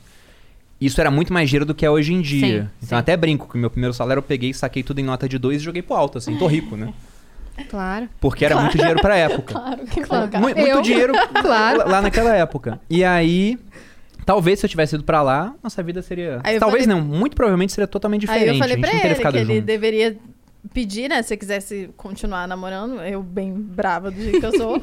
ou é isso ou não é. Aí ele escolheu. Não, a, a Malu veio- mudou muita coisa na minha carreira, assim. Aí ele veio pra Jundiaí, a gente continuou namorando, Jundiaí aqui, né? Taubaté fica a uma hora e meia de São Paulo, mais ou menos. E Jundiaí hum, ficava duas 30 horas, então minutos, quase é a é. mesma coisa, sabe? Tranquilo. A gente se via todo final de semana e tal. Depois eu fui fazer a faculdade no Rio, ele foi, ele pediu transferência pra lá, e aí a gente começou. A gente ainda namorava à distância no Rio, porque o Rio é gigantesco e, tipo, você mora num canto e a, a outra pessoa no outro com um trânsito absurdo, a É. gente ficava duas horas de distância um do outro. Se alguém tiver na barra, já é outra cidade. Era, era isso. Ela Exatamente. morava em Copacabana, ela alugava um, um quartinho na casa de uma senhora. Né? E quando eu falo um quartinho, gente, era um quarto que tinha uma cama, um armário e o espaço pra pessoa entrar. Era o, era o quarto de empregada micro que ela Aqui em São alugava Paulo o lá. aluguel custa 4 mil reais de um desses. Pois é. Lá era mais barato. E ela alugava em Copacabana porque a faculdade que ela fez, a Unirio, ficava em Botafogo, Em era Botafogo, perto. exato. E eu servia na Vila Militar, que fica lá em Realengo. Então, Puta que era uma. Avenida Brasil inteira, Inteira. de distância. Era muito longe, assim, pra ficar indo todo dia e com trânsito. Né? Então não dá pra se ver todo dia, a gente se via só De finais no fim de de semana. semanas, exato. Aí assim foi o nosso namoro. E depois noivamos, depois casamos Não. e estamos aqui. O irmão, o irmão aceitou demais. logo? Aceitou. Sim, aceitou. não, meu irmão ficou de Ah, boa. A gente é super amigo, pô, até hoje, né? O, o que ele tinha receio era, ah, você vai ficar com a minha irmã, vai, Vai- falar pra todo mundo que ficou Sim. com ela, não vai levar a sério. Né? Mas acabou que eu casei. Tamo aí, né? 11 Então, anos aí. depois. Foi uma ameaça que deu certo, né? Exatamente. Então, Não- não depois que ele viu que, que ficou sério. Mas no Não, início não era isso. não era isso, Não né? era. Mas se tornou, né? Acabou ficando. Hoje vocês estão no Rio ou em São Paulo? Em São Estamos Paulo. aqui em São Paulo. Ah, vocês estão Paulo, a aqui, vivendo São- aqui, morando Já, aqui, desde trabalhando aqui. 2017. Entendi. Então vamos voltar antes dessa parte do noivado pro blog agora. Ah, sim, agora Né? pode terminando só. Não, A Malu mudou radicalmente Amor, a minha pega vida. aí a Se cachaça. não fosse. Qual que você quer? Quer provar essa? eu quero provar outra. Todo É, romântico, por porque isso- Malu mudou a minha vida. Pega a cachaça. O Pra hidromel. relembrar o primeiro não, não, encontro. Amor, mas por que que quando ela falou, ai, tem hidromel, por que que você, quer, você bebida gosta? viking, né? É uma bebida Uhum. viking. E é uma, é uma bebida é, que passou pelo teste do tempo, né? Não, que é. Se você, se você só beber coisa que tem mais de mil anos, provavelmente aquele negócio não faz tão mal quanto algo criado agora, né? Não já- que faça bem beber hidromel com álcool, mas deve ser menos ruim Você do que já você foi beber. Naquele eu, eu taverna bem pouco medieval? álcool, na verdade. Não, nunca fui. É uma lanchonete, um restaurante, você precisa ir. É um restaurante aqui em São Paulo Nossa. com um tema medieval. Tudo Ah, é, é? a E aí decoração tem uma medieval. barca, Ah, você legal. pode comer na barca. Você pode ah, reservar, porque a, a barca é uma mesa. Fecha direito aí. Você pode reservar a barca pra Ah, é bem comer doce nela. esse, né? Depois entra no Instagram dele. Vou dar uma olhada. Tem apresentações medievais, musicais, assim. O, Ah, cardápio é todo, Todo. medieval. A gente é muito conhece legal. pouco de São Paulo, essa é a verdade. Porque qu- desde que É a gente também é veio morar coisa aqui, né? a gente só trabalha. A Hum. gente trabalha mais e quando a gente vê, a gente tá trabalhando mais. Vocês estão trabalhando loucamente agora também. Então, Loucamente. é isso. São Paulo Bom, né? tem muita coisa, Graças mas a gente Deus. não vê nada, porque a gente tá sempre trabalhando. O É. que é muito bom. óbvio. É muito bom, É. claro. Vamos tentar tirar um domingo, assim, pra Pra fazer o tour São botar- Paulo? Sim, sim. É, Aí se chama nós. A gente lógico. vai fazer um turistão, né? Vamos. Lógico. Os pontos desde os mais clichês até os menos clichês. Mas turismo é isso. Show. é- Eu amo Tem que ser clichê, turismo pô. clichê. A É gente que fica olhando aqueles blogueiros que foram pra Roma pela oitava vez, aí o cara vai lá naquela viela que ninguém quer ver pra encontrar um sorvete amigos que fala, Paulo- esse Paulo- sorvete aqui é o melhor porque ninguém conhece. Eu quero ir no que todo mundo conhece. Se todo mundo conhece, tem um motivo pra todo mundo conhecer. Deve ser Exato. muito bom, é que o cara já Exato. enjoou daquele que é um beijo pra Paulo Cuenca e Dani Nossa, que sempre estão nas ruelas. Ah, um beijo pra vocês. Mas sobre essa questão do blog, quando eu falo que a Malu mudou a minha vida, isso foi desde o começo, não é exagero. Porque se não fosse ela, eu não estaria aqui. Porque ela que me mostrou que a internet era interessante, não internet em si, mas rede social. Uhum. E não era a minha visão. O blog, eu falei, ah, eu quero criar um blog. Ela foi e fez pra mim, na época. Ela Na foi lá. época eu tinha tempo livre, né? E ele não Era tinha. estudante. Eu era estudante, fazia faculdade, tudo. Mas eu, a gente, comp- eu comprei um curso. Bruno comprou um curso. É, eu comprei dois cursos na época. Eu comprei o Forma de Lançamento do Érico Rocha e comprei um outro chamado Segredos do AdSense. O Segredos do AdSense ensinava a criar um, um blog para você ganhar é, dinheiro do Google, né? Com aqueles anúncios que aparecem, Google AdSense. E o Érico Rocha falava de lançar curso, né? Lista de e-mail. Eu olhei o do Érico e falei, cara, isso aqui não é para mim hoje. Ele tinha um reembolso, acho que em 15 dias. Aí eu pedi o reembolso, recebi o dinheiro. Comprei de novo em 2017. Aí tava na, na minha época de realmente fazer aquilo. E esse Segredos do AdSense eu comprei, era um curso baratinho, simples. A Malu falou: ah, deixa que eu faço. Ela foi lá e criou o meu site, então assim surgiu o meu site. Porque eu lembro que em 2008 eu li aquele Trabalho 4 Horas por Semana do Timothy Ferris. Não sei se vocês conhecem esse livro. Já ouvi falar. Mas quando eu li aquele livro, eu falei, cara, eu preciso fazer alguma coisa na internet. Eu não sei o que, eu não sei quando, não sei em que nicho, mas um dia eu vou ter algo assim. Porque eu fiquei impressionado. O cara tinha um negócio na internet altamente rentável, com pouquíssima gente trabalhando pra ele, todo mundo terceirizado. Ele era americano, vendia nos Estados Unidos, ganhava em dólar, só que ele vivia na Argentina, vivia em pesos, né? E remunerava em rúpias na Índia. Ou seja, ele já era muito rico e ficava ainda mais com a alavancagem cambial. Sim. Aí ele eu falei, falou, preciso disso. Aí ele preciso falou, disso. preciso disso, trabalhar quatro horas por semana. Aí cá estamos nós, corta. Trabalhando 80. 16 horas por Corta, dia. corta. Vocês conhecem o restaurante e tal? Não, a gente não tem almoçado. Exato, exato. Então, Maravilhoso a internet. E eu duvido muito que ele trabalhe quatro horas por semana, né? Que ele Claro, trabalha pra gente, caramba. Mas, Mas- É, mas eu tô brincando, mas Sim. é, a ideia é porque a gente gosta muito do que a gente faz. Exato. E o- no final das contas, vira tudo muito ligado, né? Esse dia a gente tava falando sobre isso, que quando a gente tá trabalhando, a gente. E a gente tá se divertindo, é quase a mesma coisa. E às vezes a gente tá se divertindo, a gente pega uma, uma pauta, alguma coisa pra trabalhar. Então não tem muito como dissociar a nossa imagem do que a gente tá fazendo, do, do nosso relacionamento. Tá tudo ali dentro do Sim. trabalho, no Junto. final das contas. É junto. Só que depois que eu criei esse site, ele ficou durante uns três anos dando um retorno bem mais ou menos assim. Era mais ou menos, sei lá, uns mil reais que vinha por mês. O que era um dinheiro que eu usava para investir, a gente não gastava, né? Era mais do que um salário mínimo, por exemplo, e vinha com relativamente pouco trabalho. Eu escrevia de vez em quando pro site e ficava lá. Você escrevia sobre o que nesse site? Como chamava? Educação financeira, você já. mais rico. Você Já? mais rico, já É. era você mais rico. Só que esse site, ele me deu duas grandes conquistas, assim, vamos colocar. né? Ele proporcionou isso. Uma foi que através desse site, pesquisando pautas para escrever, eu encontrei um tal de Bitcoin em 2014. Quando esse negócio não custava 500 reais. Ninguém falava disso. Ninguém, Ninguém falava, falava disso. disso. E o interessante é que eu escrevi dois artigos sobre Bitcoin na época. Um deles ensinava as pessoas a ganharem Bitcoins de graça na internet. Porque como é que funcionava? Caralho, sim. Tinha site que tinha um milhão de banners e falava: Ó, você entra aqui no meu site, você clica aqui, você vai ganhar 200 satoshis, né? O que, que é o Amor, Tira satoshi? essa blusa, você tá ficando rosa de calor. Vou tirar. O que, que é o satoshi? Ele tá o rosa, eu tô vendo ele satoshi ficar rosa, é rosa. o, o- é como se fosse o centavo do Bitcoin. O Bitcoin ele é fracionável até a oitava casa decimal, né? Então, um satoshi seria 0,000000001 Bitcoin. Esses sites davam 200 satoshis, isso não era um centavo na época. Entendi. E eles ganhavam dinheiro do Google com aqueles anúncios. E vários sites faziam isso. Então eu escrevi um artigo listando nove sites para ganhar satoshis de maneira gratuita. E eu mesmo usava os sites e os sites me davam uma comissão toda vez que alguém se cadastrava lá. Então o cara ganhava, sei lá, meio centavo de real, eu ganhava 0,25 Infinito, centavo de aham. real. Só que com o Bitcoin saindo de 500 pra mil, pra dois mil, pra três mil, pra quatro mil. Indo embora, né? Eu cheguei a juntar nove bitcoins e aquilo deu uma boa acelerada pra gente na época. Entendi. Amor, Lucrou. você estragou o, o corte do podcast na hora que as pessoas iam colocar. Porque era pra você tirar, depois É, você né? continuar, né? Agora, como que ele. Como mudei minha vida com Bitcoin? Não vai ter esse corte, vai com ter casaco esse. pela metade, né? Então, Não vai rolar. tira Não casaco, bota casaco. Isso é São Paulo, né? É, São Paulo é isso. Mas, Tá, e a outra desculpa, grande gente. conquista foi a Caralho, seguinte. eu lembro de quando surgiu o assunto Bitcoin. Eu lembro que eu fui ler sobre, eu falei, cara, isso é muito maluco. E aí não encontrei muito sobre isso, sabe? Pra, Não tinha nada em pra ler. português. É. E aí eu falei, cara, eu não vou me meter nisso, não. Isso tá muito estranho. E não tava estranho, né, Cris Paiva? Olha aí. Olha aí. Olha é. aí, né? E, e é lógico que eu não fui né, um visionário que falou, ah, vou segurar todos os 9 bitcoins porque um disso vai valer 300 mil reais. Não, a gente foi vendendo durante a subida. Cheguei a vender bitcoin por 2 mil reais, por 7, por 20. Cheguei a vender no máximo em 2017, quando ele chegou a bater 70 mil, vendi por 58 mil. E nessa época já estávamos em rede social, tava no Instagram. E você tinha comprado por quanto? Eu não tinha comprado, eu Ele ganhava de ganhou. graça. Ah, é. Eu ganhava de graça. E foi Essa tão antes. mesma que você ganhou, você já tinha. Você É, e, e naquela É, época ele foi as pessoas né? elas E foi aumentando também, porque ele ganhava. ganhava. Conseguia. E o interessante, né? Esses dois artigos, eles começaram a ser é, responsáveis por 90% dos acessos do meu site. Porque começou a O crescer o a interesse sobre o Bitcoin. Claro. E ele também foi responsável por um dos cliques que nos trouxe até aqui. Porque ele foi plagiado por uma pessoa no YouTube.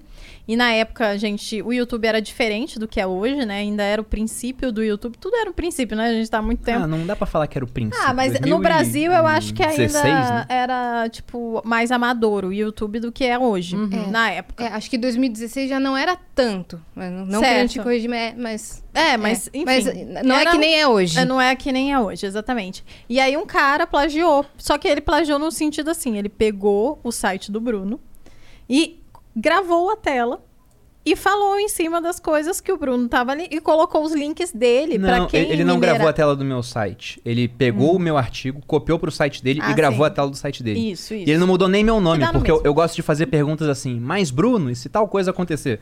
O nome do cara, sei lá, Rodolfo. Ele tava lá no artigo. Mas, Bruno. Mas Bruno.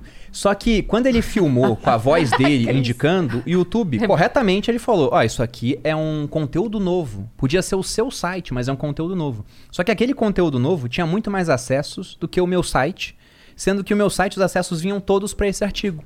Então pensei, tem que ir pro YouTube. Não tem jeito. Só Só, que... que- eu era militar, eu tinha medo de, de entrar, né? Sim. Porque não tinha. nin- Hoje em dia tem militar com canal no YouTube, mas naquela época não tinha. Eu falei pra ela. É ruim você pra carreira YouTube, também. então. Ele era o 01 que a gente chama, né? Então ele, ele tinha chance de ser general. E você não quer manchar a sua imagem Claro. se você tem chance de ascender na sua É. carreira, né? Sim. Então, ele, ele falou, pô, não vou colocar minha cara, já tinha já o site e tal. E aí ele falou, você tem que ir pro YouTube, você é bonita, você fala bem, não tanto, mas tô A gente melhorando. não sabia da dislexia na época, né? Mas os artigos no site, ela tinha muito trabalho pra fazer de todo jeito. Eu falei, faz em vídeo, então vai pro YouTube. E assim a gente foi pro YouTube e começou a gravar. Mas, obviamente, teve um monte de objeções. A gente não tinha nada pra ir pro YouTube. A gente não tinha um cenário, a gente não tinha uma câmera, a gente não tinha iluminação, a gente não tinha um tripé. Eu nunca tinha falado em frente a uma câmera. Então, tinha um monte de coisa. Aí o Bruno foi quebrando as minhas objeções. A gente, a gente começou com um Samsung S6, que a gente comprou, falou, vamos comprar esse daqui, que é melhorzinho. A gente tinha condições de comprar esse. E se embora. Aí no segundo dia ele caiu no chão e quebrou. Não A, acredito. a gente filmou, seguiu filmando com a tela tinha um rasgo assim, no- bem em cima da câmera, mas a gente filmava Não, e, nele. e- e quebrou bem onde não era pra quebrar. É. E era aí, na câmera mesmo. Porque ele poderia, ele poderia ter estraçalhado contanto que a câmera continuasse. Pois é. Exatamente. Mas e, a e gente- foi literalmente no segundo dia, na primeira semana, Foi. sei Foi um lá. teste da vida. mas a gente Vamos ver se eles querem mesmo. utilizando ele. E a gente fez uma luz, aquele softbox com papelão, é, papel alumínio. Aprendemos a fazer pelo YouTube. Que No- demais. Sim, com a gente depois. No início a gente usava um pau de selfie enfiado num pote de whey com areia. E aí- Areia pro pote não cair, né? Os engenheiros aí devem saber. Ah, logicamente, areia pro Logicamente, vale, vale esse disclaimer. E, e aí a gente, a gente carregava. Eu ia, ah, posso gravar com você? A gente, A gente carregava fez o pote de collab whey. com as pessoas assim. Maravilhoso. E feliz, porque até então não, conhecia outra realidade, então eu tava arrasando pra mim. Até eu chegar em São Paulo com o pote de whey do Rio de Janeiro. Aí, aí viemos gravar com uma nutricionista famosa. Você ia fazer um Aí- podcast. É, daí ela olhou assim. E eu achando um arraso, né? Porque mantendo a pose aqui, pá. Fomos. Então a gente fez, desde no início do canal, foi todo assim na gambiarra, mas parecia bonitinho. Eu fazia na minha, na minha cozinha, que era bem, tadinha, iluminação horrível. Era aqueles, Cozinha aqueles velha. azulejos velhos, sabe? Bem antiquado, que era Casa do Exército. A Casa do Exército é casa antiga. É década de 40 essa casa que a gente morava. Acho que vale a pena falar dessas casas, porque o pessoal tá vendo essa época da Casa Nova da Malu, que está acompanhando, e pensa, É. nossa, que casão, não sei o quê. Só que eu botei a Malu em muito enrascada até a gente chegar numa é casa verdade. assim. É porque não era porque é legal dizer isso. Não era porque a gente não tinha dinheiro pra c- alugar uma casa, né? Naquela época a gente tinha. O Bruno era militar, na época era tenente, ganhava um salário de 4 mil reais, amor. Não, nessa época já eram uns, sei lá, uns oito talvez. Uns oito, né? Eu estudava, mas, não, mas eu fazia tudo em casa. que valia então- muito mais do que vale hoje. Né? Exatamente. E eu, valia era, eu ganhava mais porque eu era paraquedista, ganhava 20% a mais. Então já Exato. tava dando uns 8 lá no Rio de Janeiro. E os meus amigos moravam na Barra. Moravam em moravam, casas boas, tinha um carro bom. É, o pessoal que tava ali servindo na Vila Militar junto comigo morava em Vila Valqueire, que era um metro quadrado mais caro naquela região. O pessoal trocava de carro. Eu fiquei com o mesmo carro durante seis anos. Era um C3 preto. Porque a gente era muito pão duro mesmo. A gente tava na vibe de economizar dinheiro, a gente achava que isso era importante e, e realmente E foi. Mas a gente era muito pão duro. Então, hoje em dia, é até engraçado tô contando isso, porque às vezes eu recebo mensagem assim: nossa, quando você era pobre? E eu falo, gente, mas eu nunca fui pobre. Aí uma vez, aí eu fui falar isso, aí a seguidora, mas eu lembro, tá lá no YouTube, você pobre, com cara de pobre. Tipo, umas coisas assim. Exatamente. Mas é porque se você olha, era muito simples Era realmente. muito simples. E essa casa ainda era melhorzinha É. que a gente gravou, porque quando a gente começou a morar junto, eu falei, ó, ela morava lá em Copacabana, eu é, ficava lá na Vila Militar a maior parte do tempo, minha família morava no Recreio, então era um triângulo assim no Rio de Janeiro, nada era perto um do outro. Eu falei, vamos começar a morar junto. Falou, aonde? Vamos, eu, né? Não, eu que te dei a ideia. Foi, foi Bate sim. Eu falei assim, vamos começar a morar junto. Não, eu lembro, pô. Ela falou, a gente mora muito longe. Daí eu falei, vamos morar junto? Era uma ideia que tava no ar já. É, a gente já tava querendo. Por isso que ela acha que ela deu e eu acho que eu dei. Mas é porque era um Os negócio que já tava se encaminhando. deram essa ideia. Pronto. Só que onde que morar? Tá certo. Aí lá na Diz Vila aí, diz Militar... aí nos Os dois comentários. falaram ao mesmo Quem que tempo e pegaram que tá no certo? verde. Ah, ó, como casado Comente. com Mariana, eu não, eu não quero ter razão, só quero ser feliz, gente. Ah. Você acha que tá certo? Então você tá certa, amor, tá aham. bom? Hum, Mas lá no Rio, quando Vou eu falei, vamos os morar, vamos morar juntos. E tinha um apartamento na Vila Militar, pequenininho, que era um apartamento pra quem não era casado. E a gente fez união estável. União estável não muda o estado civil. Você continua sendo Sim. solteiro. Então poderia pegar aquele apartamento. Tinha coisa de 22 metros quadrados. E ninguém queria pegar porque ele estava todo destruído. Eu cheguei pro coronel, que era o responsável, e falei: Coronel, eu reformo esse apartamento se eu puder entrar. Ele falou: Tudo bem, vai lá e, e entra. Aí fiz uma reforma, gastei pouquíssimo na reforma, para mobiliar era muito pequenininho. Então com 25 mil a gente entrou no apartamento. É, a gente foi comprar sofá agora, que é um preço mais alto que isso. Eu falei, meu Deus, né? Como é que as pessoas Sim. pagam é, é, tão caro num móvel assim, pagou, né? sem ter condições? Hoje a gente tem condição Sim, de sim, fazer isso. Sem ter condições, de fato. Mas esse é. é. um ponto. A gente gastou 25 mil, entrou naquele apartamento. Mas e ficamos o- lá. Só um parênteses, o Murilo Gun, sabe o que é o Murilo Gun? Sim, sim. Ele fala uma coisa que eu acho maravilhosa, que ele fala que quando a gente vê aquela móveis de decoração, é porque você entra, decora o que você quer e vai numa loja mais barata e compra um parecido. É exatamente isso. Por isso Exato. que chama loja de decoração, é o que ele fala. Mas a gente morou nesse apartamento um tempinho e tinham outros na mesma situação. Eu falei pra alguns amigos meus: olha, tem uns outros lá, se, se alguém quiser pegar, a mesma coisa. Mas esse e entra. apartamento tinha 25 metros quadrados. Não dava pra brigar. Se for voltar no Instagram da Malu, É lá no começo tem Desse- foto. Cadê a foto? Tira que eu vou mostrar aqui na, na câmera, focada. Tá no- nos favor... Olha nos foca. favoritos aqui. Ah, não É, sei. deve ter aí. Tá, A gente quer de- ver. depois- Vocês querem ver? Mas eu acabei de me tocar que o foco não vai pegar. Vai, vai, vai. A Vai, gente vai, dá um jeito. A gente Se dá um você jeito. achar, a gente dá um jeito. É que não tá tão no... Ah, não, tá aqui, ó. Lembra que falavam que ela tinha cara de pobre? Ó? Não é tão ruim assim. é- Era é, quase. Comparando. assim. Realmente a pessoa tem um certo embasamento pra falar que, pô, eu lembro que você era pobre. Olha os fios, olha os É fios. porque pela aparência do local, esse era um apartamento de 25 metros. Era muito- Mas, mas o detalhe disso é que não basta ser um apartamento pequeno. O que aconteceu é que o pessoal foi mudando pro Não, prédio. sabe por que eu tô falando? Eu morei no Copan. Sabe o edifício Copan? Conhece aqui em São Paulo? E era isso. Era a minha cama, um frigobar, uma cômoda, uma, uma mesinha de escritório pra trabalhar e o banheiro. E acabou. Essa É, era, era a, ca- a casa. Eu falava, porque pode ir todo mundo na minha casa. A gente só reveza, entra de dois em dois. Tinha- E, as- e Era com esse um celular, go- com essa definição que a gente gravava pro YouTube. Tinha um, Entendi. uma... Foi Vamos puxado. mostrar, vamos mostrar pra galera? Deixa eu tentar mostrar Vamos. aqui, acho que... Tava puxado. Mas Então, eu, eu não qual é a sei o melhor que é, forma. o que é Aponta cara de essa- pobre. Aponta pra essa daqui, ó. Bem na e coloca direção do bem seu na frente do rosto. seu rosto. Que ele dá um jeito de. Aí, já pegou já. Já pegou? Uhum. Pronto. Esse daqui é o início do meu Instagram. Se, se você rolar lá Pois pra é. baixo do meu Instagram, você vai achar essa foto. Dia depois de E o pessoal luta. fala, não vou começar porque não tem equipamento. milhões de... Tá aí. A gente começou sem Começa com o que equipamento, tem. pô. É. Exatamente. Só que esse apartamento If you look around, there are so many ways to make a difference. At Capella University, our FlexPath format gives you a different way to earn your degree. Take courses at your speed. Move on whenever you're ready. Education should fit your life. Learn more at capella.edu. ainda piorou a situação. Porque o prédio começou a cair. O, o Bradesco patrocina vocês aqui? Não. Não. Tá, então o Bradesco retirou uma pilastra de uma agência, que era o primeiro andar do prédio, Filho da mãe. e aí começou a cair o, o segundo andar dos apartamentos. Então, quando começou a cair, tiveram que evacuar o local. Nós fomos os últimos a sair do prédio, que foi uma Expulsos. responsabilidade. Não acredito. Expulsos, porque não poderia entrar mais lá. é porque só tava que caindo. dando. É porque só tava caindo a outra ponta. Chegava na nossa, não tava caindo tanto assim. A gente Não tava caindo tanto, é A ótimo. gente achou- Não, mas caindo significa assim, você tava andando no corredor, aí do nada o chão dava uma Tava uma bola, afundada. Tava uma uma afundada. afundada e o rodapé seguia, assim, ó. Era bizarro. É porque tiraram uma pilastra que não era pra tirar numa reforma do banco, isso Ah, aconteceu. Não. E, E a gente- detalhe, tanto o banco quanto o prédio seguem lá até hoje. 10, sei O lá, prédio 8 tá ruim anos. até hoje. Tá- Ninguém tá desabando arrumou, até ninguém hoje. Ninguém recolocou Porque a não tem caralha da pilastra. Ah, e Um o ficou- Bradesco cagou. É, o Bradesco Falou, empurrou "Ah, exército, o exército aí." empurrou pro Bradesco e tá lá parado. Uhum. né, O Até pessoal hoje. segue trabalhando lá, amor. Então estavam vocês com o celular quebrado, o prédio desabando. É, o um celular pote veio de depois. whey com, a- com, O, o cel- com o celular pau de veio, veio selfie. depois disso. Porque a gente saiu, a gente foi expulso de lá e teve um dia, não tem hotel naquela região ali do Rio.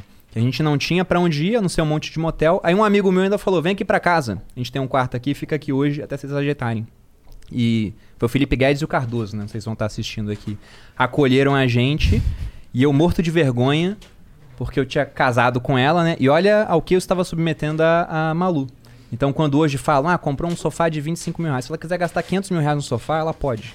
Devido ao que a gente passou nessa fase. Isso Porque foi uma das coisas. né? Depois dessa casa, a gente foi pra outra que a gente começou a gravar no YouTube, que era essa casa que era velha, década de 40, mofava, o lado de fora dela lagava na chuva de verão do Rio de Janeiro. Então, por mais de uma vez, a gente já entrou em casa com água até o joelho, eu carregando a Malu no colo. Teve uma hora até que uma Titanic. vizinha... Praticamente, só que com água muito mais suja e ratos nadando ao lado, assim. Só que ela. Não, tinha um Titanic, Titanic né? de Chernobyl. É. Não é o Titanic porque ela dividiu a madeira com você, né? Porque cabia É, dois exatamente. naquela madeira. Exatamente, Estamos exatamente. todos de acordo Cê- que cabia Bruno não dois. morreu, Estamos cabia todos de dois. acordo Cabia, cabia. cabia. E, e teve uma vizinha que viu a gente entrando em casa assim, ó, levando ela no, no braço, né? E a vizinha falou assim: que romântico. Aí a Malu deu um gritão e falou: romântico sou eu aceitar morar com esse homem aqui nessa casa. Casa, é um absurdo isso. Situações degradantes. mas, mas foi lá que começou o canal no YouTube e o YouTube mudou a nossa vida. Mas por sinal era ótimo quando alagava porque o barulho era menor, não passava carro, né? Era uma rua muito movimentada. Aí a gente gravava que era uma beleza. Tá vendo? Olha aí, vendo o lado. Opa, Eita! Chegou o nosso iFood.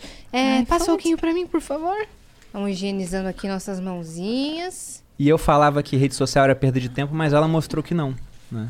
Porque eu falava, ah, para de postar no Instagram, no Snapchat, né? Eu tô amando que Vai a Cris escrever fica pro site. de- Eu tô Ela tá amando a novela. Eu, eu- eu Sim, falava eu pra ele escrever pro site, era quase como pegar um, um- um macaco e falar, ao invés de subir árvore, vai nadar, meu filho, você tem que nadar. Aí quando ela começou a fazer rede social, que eu vi as pessoas rindo, chorando com ela, eu falei, caramba, né? Esse negócio Eu vai vi- servir pra alguma coisa. Olha, tem bilhetinho. Eu vi um corte. Eu vi um corte que rolou outro dia. é, de você falando que a, a primeira vez que você, que você ajudava ela a responder eu as mensagens? Foi. e que você se emocionou com uma mensagem, você até falou o nome da seguidora. E aí você falou, é, ai, eu vi aquilo e falei, caramba, eu quero. Eu quero um dia receber esse tipo de mensagem também. E aí que quando chegou a sua, você chorava, Chorei pra assim, caramba. muito. Vocês vocês são leoninas, né? Você sabe como é que é o, o Sim, leonino. Eu sou, um- eu sou um cara emotivo.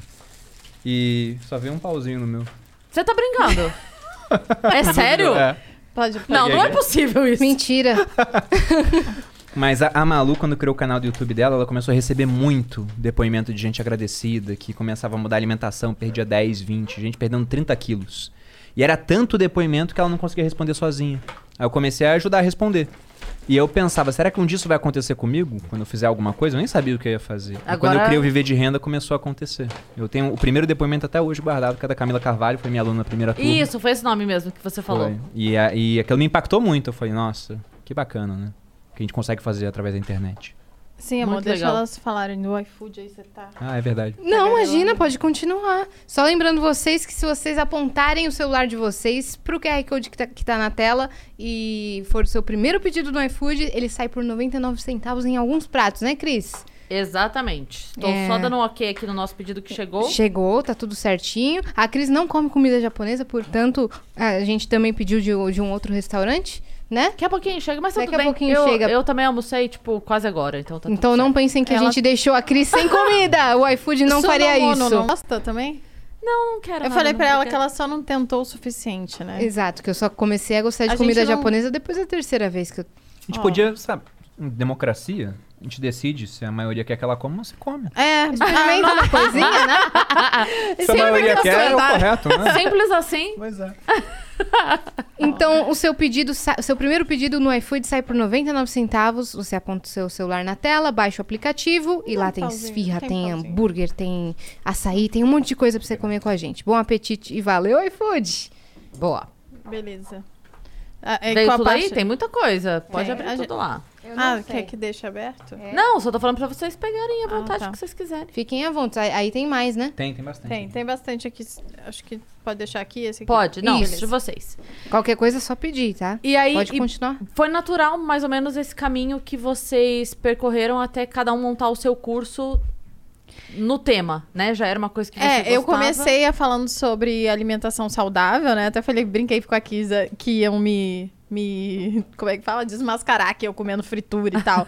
Mas eu acredito muito no equilíbrio, então não é. eu- todo mundo sabe que eu como de tudo, mas, obviamente, você não pode comer sempre o que você quer. Afinal, você não é uma criança mimada pra comer tudo Passa que você quer, a hora que você quer. É um bordão que eu tenho lá na- no Instagram que eu sempre E repito. as pessoas pedem pra você repetir, às Sempre, vezes. né? Você não é uma criança mimada pra falar ou pra fazer tudo o que você quer a hora, que, você, quer. Comida tá dentro.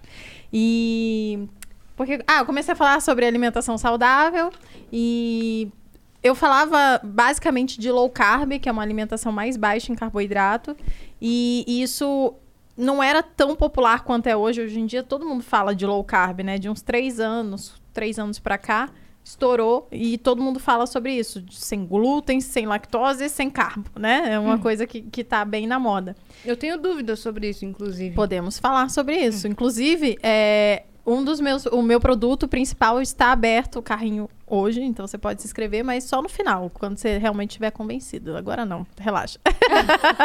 Quando você faz uma dieta low carb, seu metabolismo não desacelera?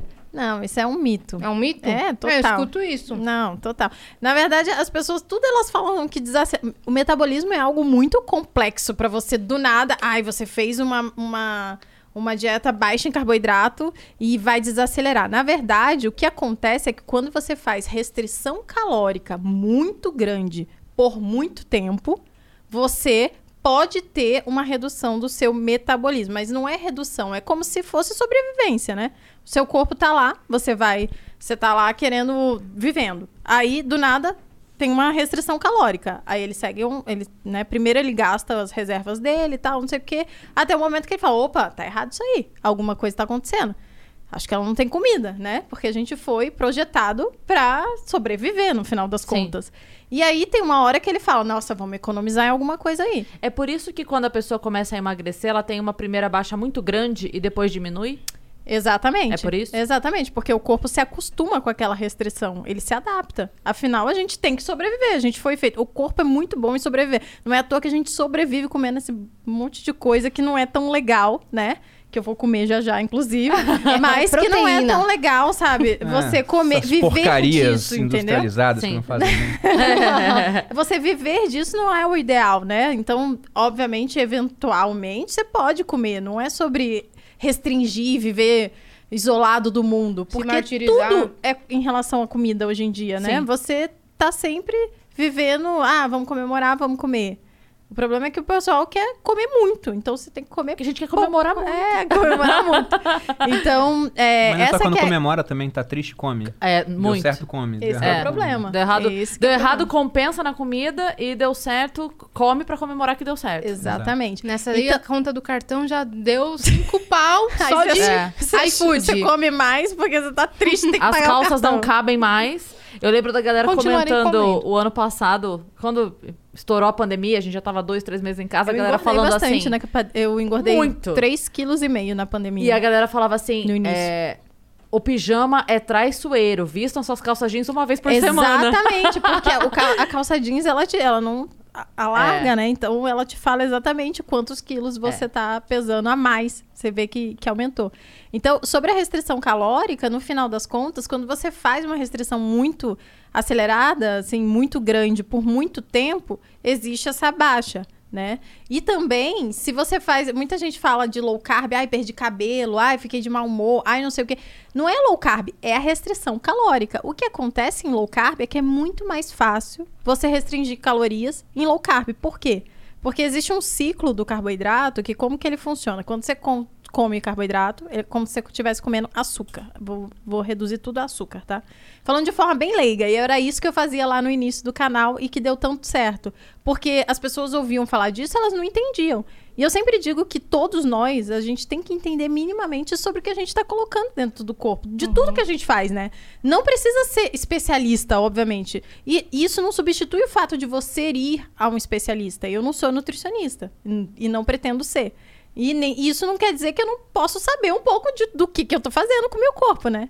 Então você tem que aprender um pouco. E como que funciona o ciclo do carboidrato, né? Do açúcar. Quando você come açúcar, aumenta a sua insulina no, no sangue. E aí, você tem é, essa insulina no sangue, quando ela tá em excesso, num nível muito alto. É ótimo a gente falar disso agora que a comida chegou, né? Todo mundo assim. Não, agora come. fica à vontade. Eu já, já vi Ah. a Yas pegando assim, né, sabe, tirando a boca. Eu não. Nem a pau. Pode falar o que ela que quiser. Um matinho aí Tem no uma seu dente. cebolinha. É uma cebolinha no dente. Perfeito, ao vivo. ao vivo. E aí, o que acontece? Sobre, sobre o açúcar no sangue. E o açúcar no sangue em excesso, ele é tóxico ao seu organismo.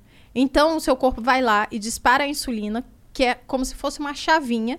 E ela pega esse açúcar e coloca dentro das células. Porque o corpo ele não desperdiça nada, ainda mais energia. Porque afinal você pode entrar em restrição a qualquer momento, né? Você pode ficar precisando de, né? Pode, Dessa sei lá, reserva. você tá na selva e não tem um bicho pra você comer, né? Porque é, foi para isso que a gente foi projetado.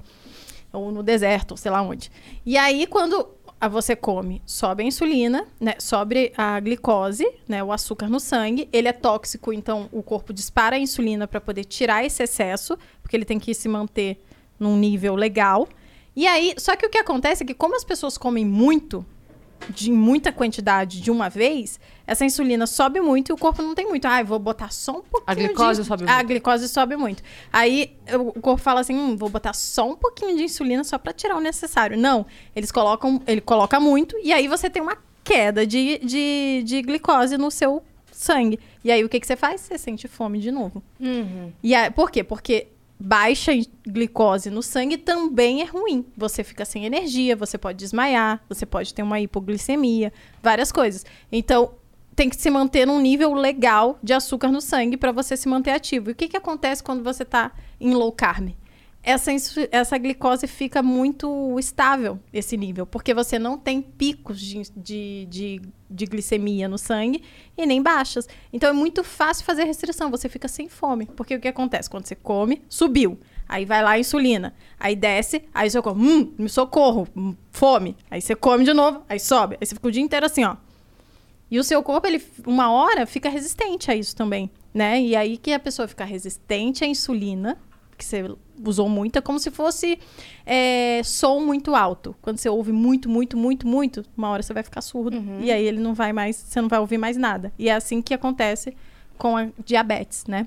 Você usa tanto que aí o seu corpo fica. Ele não consegue mais assumir aquilo, perceber aquilo. E aí você passa a ficar resistente e depois diabético. Então, por isso. Vocês dois fazem a dieta low carb? A gente faz. Hoje em dia, a, a gente faz, mas não é low carb extremo que Não as é pessoas rígido. pregam. não é aí. no carb. É, bem. Ah, não boa. é Entendeu? isso. Vou até comer uma Como é que fritura. é, então, a, a rotina alimentar de vocês? Olha, a gente faz bastante jejum intermitente, então não costumamos tomar café da manhã. por Forçados. Às vezes forçado. É, a geladeira fica com cadeado, mas ambos têm a chave, que fica escondido. Não, a gente faz jejum tranquilamente por conta disso. Porque a gente não sente fome, né? Agora, se eu comer isso agora, aqui à noite, né? Não sei até que horas a gente vai ficar aqui comendo depois. Mas amanhã eu tenho certeza que de manhã eu vou estar com um buraco no estômago. Porque eu tô comendo esse arroz todo, né? Esse molho que tem açúcar, é farinha. Então, é o que ela falou. Você tem um- uma glicemia alta no sangue, vai disparar a insulina, daqui a pouco a glicemia tá lá embaixo, você vai sentir fome novamente. Agora, sem isso, você não fica com fome. Então, geralmente a gente não toma café, a gente almoça e janta, mas muitas vezes vai comer uma vez no dia só. Né? Um dia que você fez pouca atividade, por exemplo, você não sente tanta fome assim, você vai acabar. não- se for comer só com fome, você come uma vez. Mas tem um ponto interessante, porque quando ela começou isso daí, eu tava no exército. E o que, que é interessante lá? Eu tava na Brigada Parquedista. E lá você tinha longas formaturas, o pessoal ficava, a tropa lá parada, equipada, com fuzil, com mochila, um tempão. E no que, que tinha que fazer no exército? O pessoal dava um lanche pro soldado antes da formatura, que era uma bananada, que é só açúcar. Então você dava a bananada pro cara, ele comia, aquilo disparava a glicemia dele, aí a insulina subia, derrubava a glicemia e o cara passava mal porque tava com a glicemia É baixa. muito bom isso. Então o exército sabotava o próprio soldado. Tadinho. Aí vou eu tentar falar com o meu comandante sobre isso. Olha, não podemos dar bananada, isso faz mal pro soldado, ele vai passar mal por causa disso. Ele falou, ué, mas se não der, vamos falar que a gente tá torturando o soldado, deixando ele em forma um tempão, três horas em pé no sol, sem uma bananada. Aí eu não comia uma bananada, não passava mal. O pessoal que comia ficava lá bambeando, por conta dessa questão da glicemia. Mas aí, pra fazer restrição calórica, é muito mais fácil quando você faz low carb, porque você não sente tanta fome. E quando a fome vem, é uma fome controlada, né? Porque você não tá precisando de energia, você não tá precisando, o seu corpo não tá em alerta porque tá com pouca glicose e tal, não sei o que no sangue, entendeu? Então é muito mais fácil você fazer restrição calórica fazendo low carb. O problema é que as pessoas, quando falam de low carb, elas estão falando de no carb. E não é isso que precisa, né? Comida de verdade, que eu brinco, né? Comida de verdade, que é qualquer, vegetais, proteína, né? Folhas, um negocinho ali com manteiga. Isso já, não, já é low carb naturalmente. Até um arroz com feijão, que muita gente não come com, na low carb, eu ainda acho que dá pra ficar low carb. É muito mais saudável do que você comer macarrão, fritura, né? Um monte de coisa assim, o tempo inteiro. Snack. o tempo Mas, inteiro. mas vocês têm acompanhamento de nutricionista? No meu programa, por exemplo, eu tenho. Ah, Hoje tá. em dia eu não tenho mais, porque eu, Malu, porque eu já sei o que fazer, né? Então. Já é, teve um planejamento e... É, você aprende, né, a A lidar não com sei que seja um projeto específico. ah, vamos passar o Réveillon na praia. Aí o teu corpo não quer estar rasgado. Ele é resistente a isso, né? Como a gente acabou de falar. Então aí você vai no nutricionista, no médico. no- no E foi assim não- que a gente começou, né? Eu comecei a falar de, de alimentação saudável de forma muito simples no YouTube e começou a dar muito certo, né? Logo de cara a gente, a gente, o meu YouTube cresceu muito. Eu acho que eu tive 100 mil inscritos. Foi em... 100 mil em seis meses. E quando jogava low carb, ele era o primeiro nome que aparecia na época. Foi um- uma onda muito boa. Muito legal. Então ela foi a primeira, antes de você. Sim, Foi. antes do Bruno. Pouca gente sabe disso, né? Porque ele é muito maior agora, porque segundo ele, ele é muito melhor, carismático. Leoninos, né, gente? A gente te entende. é, as câmeras nos amam. eu tenho um ascendente em leão, então eu não posso... Você também não faz, é maravilhosa. É, não tem como. Mas foi assim, e aí é, o problema do YouTube, no caso, que a gente logo saiu, tentou outras coisas, é que apesar de eu fazer aquilo como trabalho, fazia dois, três vídeos por semana, fazia é, o, o roteiro, estudava, né, para poder fazer um conteúdo legal, gravava, editava, eu mesmo fazia tudo, eu aprendi tudo, fiz tudo, era meia boca, obviamente, mas era o suficiente. Meu canal tá lá, é muito bom. Os conteúdos que tem lá até hoje eu acho excelente. É, Era comida de verdade que eu falava, né? Ninguém quer anunciar comida de verdade. Então não tinha anúncio no meu, no meu canal. Eu ganhava muito pouco de AdSense lá do, do YouTube. Então eu achava que o YouTube não dava dinheiro, por exemplo, né? É, até o Bruno entrar no YouTube. Aí quando o Bruno entrou no YouTube, que ele fala de educação financeira, tem muita gente querendo anunciar em educação financeira. Tem a XP, tem. a- tem qual A é a LTW. A LTW, né? Várias empresas que pagam muito caro E dão muito dinheiro, porque é uma parte desse dinheiro que a pessoa que tá fazendo o, o vídeo ganha, né, pra, como recompensa. E aí eu E aí falei, caramba. AdSense Eu falei, caramba, dá pra ganhar dinheiro com o YouTube. Mas até então a gente ganhava merreca, porque o, o cara que produz alface não quer. Não tem, nem sabe que o YouTube É, existe. É, engraçado, Sim. tinha vídeo dela falando, ah, não coma Nesfit. Aí o anúncio era do Nesfit. Até eles se darem conta que não era pra anunciar lá, então não o tinha muito algoritmo anúncio. que jogava. É, mas ela ganhava de AdSense bem pouquinho. Acho que demorou uns seis meses pra dar um dinheiro que, sabe, deu pra fazer um, uma compra no mercado, assim, e falar, ó, isso aqui foi o canal que proporcionou. Só que era uma vitrine muito grande Uhum. pra gente fazer outras coisas. E eu demorei pra ir pro YouTube. eu Gente, vi eu o crescimento sei dela, mesmo, tá? Então, inclusive eu- com... Fica à eu- vontade, À vontade. Vamos aproveitar e falar com ele um pouco agora, que daí você come. Porque ele comeu enquanto você falava. Porque o crescimento dela foi muito grande. Daí eu falava, ah, é óbvio que você ia crescer mais depois que ela começou a crescer. Porque todo mundo quer emagrecer, nem todo mundo quer saber de dinheiro. Aí depois que eu fui pro YouTube e comecei a crescer e o canal dava mais dinheiro, eu comecei a pensar, ah, acho que as pessoas querem saber de dinheiro também. Sim. E no meu nicho já dava mais dinheiro no YouTube. Mas a gente nunca viu o YouTube como um local pra ganhar dinheiro com AdSense. A gente vê como uma vitrine pra fazer outras coisas. Que foi, por exemplo, palestras que a gente fez. Nós fizemos Curso. 13 palestras pelo Brasil, contratando nutricionista pra O dar curso veio palestra. depois, o curso veio depois. E depois veio a ideia do curso. Porque quando a gente começou a fazer palestra, a gente viu o seguinte: elas venderam muito bem no início e depois começou a vender menos. Até porque o trabalho para fazer uma palestra é muito pouco, né? Você contrata um bom profissional, reserva um local, Sim. vende os ingressos e é aquilo. Então começaram a surgir uma série de eventos para falar da mesma coisa, que eu apelidei de bolha low carb, né? Tanto evento surgindo, todo mundo querendo cobrar mais caro no ingresso, os palestrantes cobrando cada vez mais caro.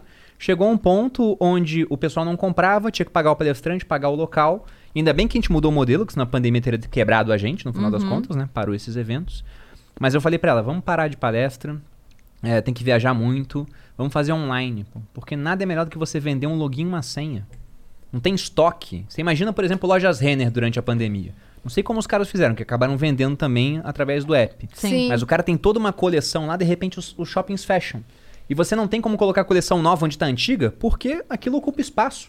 E é um aluguel de shopping, caríssimo. Muitas, Agora, o muitas meu- fecharam. Pois é, muitas fecharam. Agora o meu produto é informacional. Ele não ocupa espaço no mundo real, É uma apenas no mundo venda virtual. infinita, né? É uma venda É infinita. muito bom. É um risco muito baixo quando dá errado e pode mudar sua vida quando dá certo.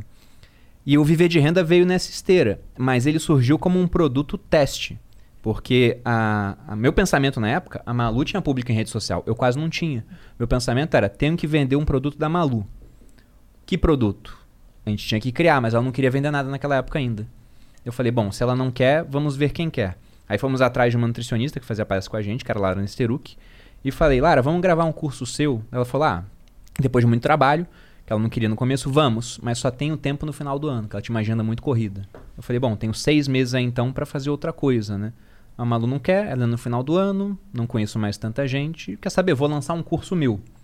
Mas eu não tinha muito público. Eu tinha um Instagram que tinha, sei lá, um- umas 9 mil pessoas, mas eu postava só a frase motivacional ruim, sem legenda, e não era nem o meu rosto que tava lá. Era mais ou menos, se sua estrela não brilha, não queira apagar a minha, né? Gostou? Compartilhe com... Era, era horrível. Era horrível. Era justo que eu não tivesse era tão ninguém lá. Não era Era muito ruim. ruim. Volta lá nos, nos primeiros posts pra ver como é que era. E eu falei, bom, não tem o público, mas a Malu tem.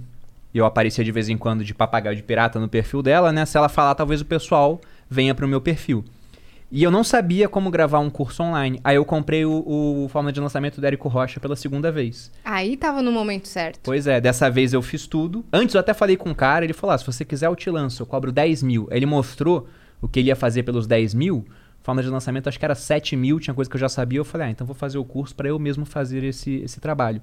Fiz o forma de lançamento e lancei a primeira turma do Viver de Renda. Fiquei 14 dias gravando, na televisão de casa, passando slide, sem microfone, com aquele mesmo Samsung S6 com a- o trinco na tela. Gravei a primeira versão do curso para vender como um teste, para ver como é que ia ser. Veio esse depoimento da Camila Carvalho, vieram outros depoimentos, lancei uma segunda, uma terceira, uma quarta. Com essa gravação feita nesse celular ruinzinho ainda, a gente fez 5 milhões. Aí depois a gente melhorou o produto. 5 milhões em dinheiro? Não, em. em- Não, em seguidores poderia ser. Não, foi em- em Entendeu? Sashimi. Poderia ser em 5 milhões Eu em engajamento. Flowcoins. Flowcoins? Em Flowcoins. Eu em tenho- dinheiro, reais? Eu Não, foi em tenho, dinheiro. eu tenho uma dúvida sobre o curso, que é, é idiota, mas eu preciso Ah, Por perguntar. favor. É, a pessoa que vai fazer o curso, Vamos lá, ela precisa ter um conhecimento básico ou. Porque assim, a gente ouve muito falar que é, a gente consegue, hoje em dia, é, investir com muito pouco, né? Até tava falando. Eu não lembro com quem foi que eu tava conversando aqui, que fez muita diferença na minha vida há um tempo atrás. É, há um tempo. Ou um tempo atrás, Cris Paiva. É, o Tesouro Direto. Porque a gente tava num outro momento, né? Que a Selic tava boa pra fazer.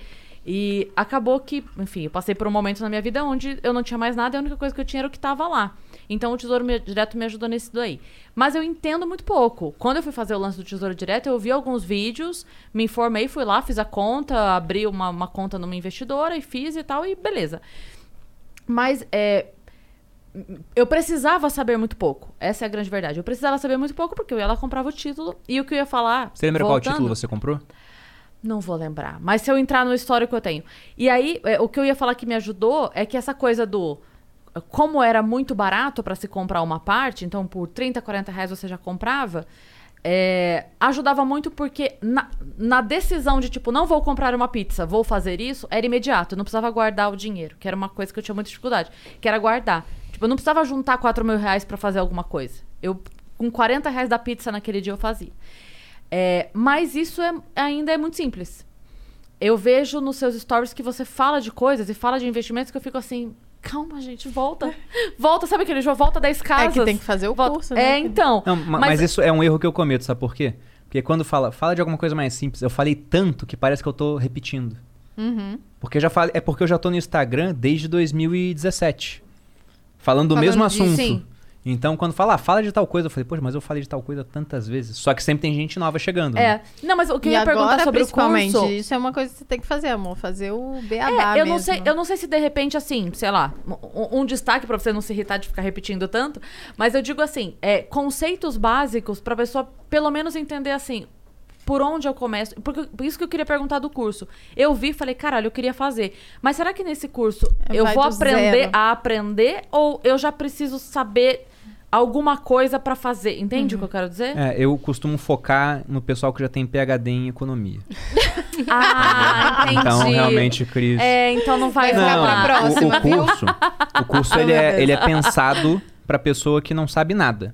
Nada, Até zero. me pergunta assim, o que, que eu tenho que saber pra entrar no Viver de Renda? Tem que saber alguma coisa antes? Eu falei, olha, é ler e escrever e as operações básicas da matemática. Aí, Mas é eu, sério. aí eu Mas, consigo. mas é sério. E quando eu falo básicas, é as básicas mesmo, porque, por exemplo, regra lá a gente vai três, né? ver fórmula de juros compostos. Você não tem que saber isso. A gente vai tratar desse assunto lá dentro. Ah, então deixa eu comprar o curso. Espera só me dar um Então, minutinho. não, pra você a gente dá de presente, pô. Até Ô, parece. louco. Nossa, eu vou fazer Mas não com tá aberto, certeza. não tem como É, agora, agora não dá pra Mas comprar, vi- mas então, abre dia eu- 5. Eu vi você falando que é, você ia abrir e aí só ia ficar um tempo e você não sabia quando ia voltar. É, então, essa vai ser a 15ª turma desse curso, que nasceu por acaso e acabou virando um baita sucesso. Que O- foi o o, prim- produto que deu maior renda pra gente O até primeiro hoje. milhão de vocês foi desse produto. O primeiro Não, cinco. Não. Foi antes. Foi Não. antes? Vocês Foi não antes. comentaram. O isso, primeiro né? milhão Olha nosso, amor, a gente foi. Pulou a história. Vocês pularam É. a trajetória, bicho. Ela tá, Não, ela tá querendo saber do beabá. Você contou o pé no- na água, pô. É verdade. 5 milhões? É que, gente, são, são 11 anos de história, né? São 11 anos de história. É muito difícil Você- resumir tudo. Você entendeu? Você pulou do pé na água pra 5 milhões. É, É verdade. Não, a gente não em dinheiro? tem um gap muito grande Eu aí. achei que era em público. O primeiro milhão, ele veio mais ou menos em outubro de 2017. Uma parte dele já veio desses negócios digitais, um pouco da palestra, Na uma verdade, parte o dessa alta do finalzinho, Bitcoin. né? O finalzinho Ah, ok, dele. ok. Só que antes disso, né? A gente já tinha juntado, quando eu decidi largar o exército pra trabalhar junto com a Malu pela internet, nós já tínhamos 880 mil. Isso era julho de 2017. Quanto? 880. Hum. 880 mil. Que e hoje em por que dia que... É bem menos do que era Claro, na época. Na sim, época era bem sim. mais, assim. É, n- era porque bem a inflação mais aqui um no pouco, Brasil é. é, alta, É. né? Mas em é todo porque caso... quando a gente diz. Isso é legal também, que eu vi você explicando também nos stories. Quando a gente fala mil reais hoje não é mil reais Cris. daqui 10. Aí você fala, não, mas é mil reais. Fala, não, não é, querido. Você não faz a mesma coisa Não que você faz. fazia. A mesma compra que você fazia com mil reais há cinco anos, você não faz a mesma compra. Não, dá até pra gente Então- falar que o, o governo tá deixando o brasileiro mais forte. Porque em 94, meu pai precisava da minha ajuda pra carregar 100 reais em compras. Hoje uma criança de 5 anos carrega 100 reais em compras sozinha. Numa né? sacola só. Pois é. isso eu entendi quando eu vi uma explicação, tem muitos anos isso, mas que eu vi uma explicação sobre é, quando você vive do investimento, que você nunca pode tirar aquilo que entra. né? Tipo, vamos por quem, quem tem aquele rendimento de mil Viver reais por juros, mês. né? É, viver dos juros. Porque a partir do momento que você tira tudo e você sempre vive daqueles juros, daqui 10 meses aquele juro já não é mais suficiente pra bancar a mesma vida. Se você quer ter a mesma vida, você sempre deixa Exatamente. aquela porcentagem ainda. Tem que viver dos ovos de ouro e não matar a galinha, né? Digamos assim. Sim. Mas o primeiro milhão veio de poupança e investimento nesse prazo, um pouquinho de dinheiro de outras áreas que a gente ia fazendo é, quando aparecia alguma coisa, né? Tipo canal, esse acúmulo. E no final deu uma bela de uma pernada do Bitcoin, quando quase ninguém ainda falava disso, já estava começando a valorizar, a gente foi vendendo um pouco. O, o Congresso naquela época estava discutindo se Bitcoin era tipo milha aérea. Eles não sabiam o que, que era ainda. Então nem existia imposto sobre o Bitcoin naquela época. Né?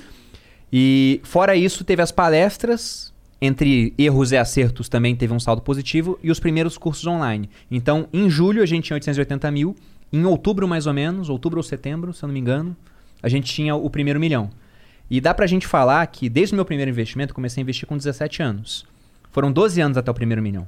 Se for pegar desde quando eu me formei, que eu deixei de ganhar mil para ganhar 4.500, foram 7 anos, que foi quando eu comecei a investir mais, né, de fato. E depois que a gente focou no online, o primeiro veio, aí o segundo veio em sete meses, aí o terceiro veio um tempinho depois, aí veio o quarto, o quinto, e foi embora. Porque teve uma turma, a última turma que eu vendi com essa versão velha do curso, que foi a turma 8, ela foi uma turma muito A, engraçada. a versão miserável. A, a versão liga na tela da Isso. câmera quebrada. Gente, era Isso. muito. E o Bruno era sem barba, magro. Não, parecia que eu tinha Parecia 17 que ele anos. tinha 17 anos. Ah, como o celular era muito ruim, tinha definição ruim, né? Então era liso, assim, né? É, parecia que ele tinha Um 15, The Sims. 17 anos mesmo. E aí é muito engraçado você pensar do outro lado da tela, tipo, um cara de 40, 45 anos. Tendo aula ou- com um guri. ou- é. Exato, e Ouvindo o teve cara falando, não, muitos. porque não sei o quê, porque PCA, porque Exato. Porque né? É porque o conteúdo era muito bom. A imagem era ruim, né? Mas tinha muita live também que eu fazia. Eu respondia todas as dúvidas dos alunos. Eu dava acompanhamento. Até hoje o curso é assim. Se você, por exemplo, vou te dar o curso. Não é uma né? Já é um presente já. Você não tem nem como negar. Mas você tem Quando uma eu fizer o dúvida. primeiro milhão, eu te aviso. Por eu mando favor. mensagem Por favor. emocionada pra você. E quando- se você postar uma dúvida no grupo do Facebook, você vai ter uma resposta até 24 horas. Não tem dúvida que fica sem resposta lá dentro. Então, por conta disso, eu nunca tinha pago publicidade no Instagram, nada disso. As pessoas ficavam tão Caramba! maravilhadas com o curso que falavam disso para outras pessoas. Sim. E mesmo com a gravação ruim, vendia muito. E nessa oitava turma, eu fiquei uns seis meses sem Porque a abrir o melhor curso. publicidade Claro. é o É. seu melhor Óbvio. amigo falando. Um cliente Óbvio. satisfeito, pô. Aí eu fiquei uns seis meses sem abrir o curso, porque eu tinha um problema na coluna, hérnia de disco. Aí quando eu fui abrir, tinha uma demanda reprimida. Eu queria vender 700 vagas, que era o que a Malu tinha falado. Ó, você não vai vender mais do que isso, porque vai te dar muito trabalho. Porque eu falei, ele, tá ele bom. fazia o, todo o suporte do produto Sozinho. sozinho. Não tinha equipe. Então, ele foi, não foi à toa que ele teve uma hérnia de disco, né? Porque dia ele, assim, ele né? ficava o dia Uhum. inteiro Não lá. acredito. Fazendo, respondendo, tinha, teve tendinite nos dedos, Fazia coisas acupuntura assim. pra mão. É, para poder para poder responder todo mundo. E não tinha tempo de viver, de, de cuidar da, da saúde, né? De cuidar do relacionamento, porque tudo isso demanda tempo Claro, e investimento também. Claro. Então eu falei pra ele, ó, não há dinheiro que substitua o cuidado com todas essas coisas que eu acabei de falar. Então você vai vender apenas 700, porque Já é Apenas. muito. Já é era muita muito. coisa, né? Ape- apenas. aí aí Não ele quero que ganhe mais de um milhão e meio nesse negócio aí. Entendeu? Tá entendendo? Seu limite é aqui, Bruno. Exato. Naquela época a gente ainda trabalhava um pouco menos do que hoje. Não, E acho vamos aí, que quando dizer ainda você- que em foi termos de sorte. trabalho assim, braçal, era muito Não. mais. E aí, Sim. quando você abriu, aconteceu o quê? Quando eu abri, o que aconteceu foi é que turma em três Velozes e minutos. Furiosos. A gente Foi assim, eu turma. abri, aí eu fui postar no Instagram, tá aberto. A Malu falou: Olha se já vendeu tudo. Eu falei: Meu Deus, você tá doida, né? Acabou de abrir, Eu não vai sabia. vender tudo. A turma que tinha esgotado mais rápido, tinha esgotado em 40 minutos. Eu falei: Calma, né? Relaxa. Aí fui lá, postei, aí fui olhar, atualizei, já tinha vendido 700. Tinha 1 minuto e 30, sei lá. aí eu falei pra ela: Ih, vendeu. Eu falei, Ela falou, fecha, então fecha, correndo, fecha. fecha. Aí eu fui e fechei. Só que quando você fecha as vendas, quem tá preenchendo a compra ainda pode comprar. Tá. Aí depois que fechou, eu atualizei de novo, tinha 1.400 pessoas inscritas. O dobro. Tanto que o Quantos pessoal milhões? começou a falar. Deus. Deu 2 milhões em 3 minutos. Em três minutos. Aí o pessoal começou a falar assim, o do, do Hotmart, que é o mecanismo que eu uso pra vender. Você tem que ficar de olho nos boletos, que tem muito boleto, vai vencer o boleto, né? Aí eu falei, deixa vencer. Porque era muita gente, eu não conseguia dar suporte pra todo mundo. Eu falei, não é pra mandar um e-mail de recuperação do boleto. Se vencer, venceu.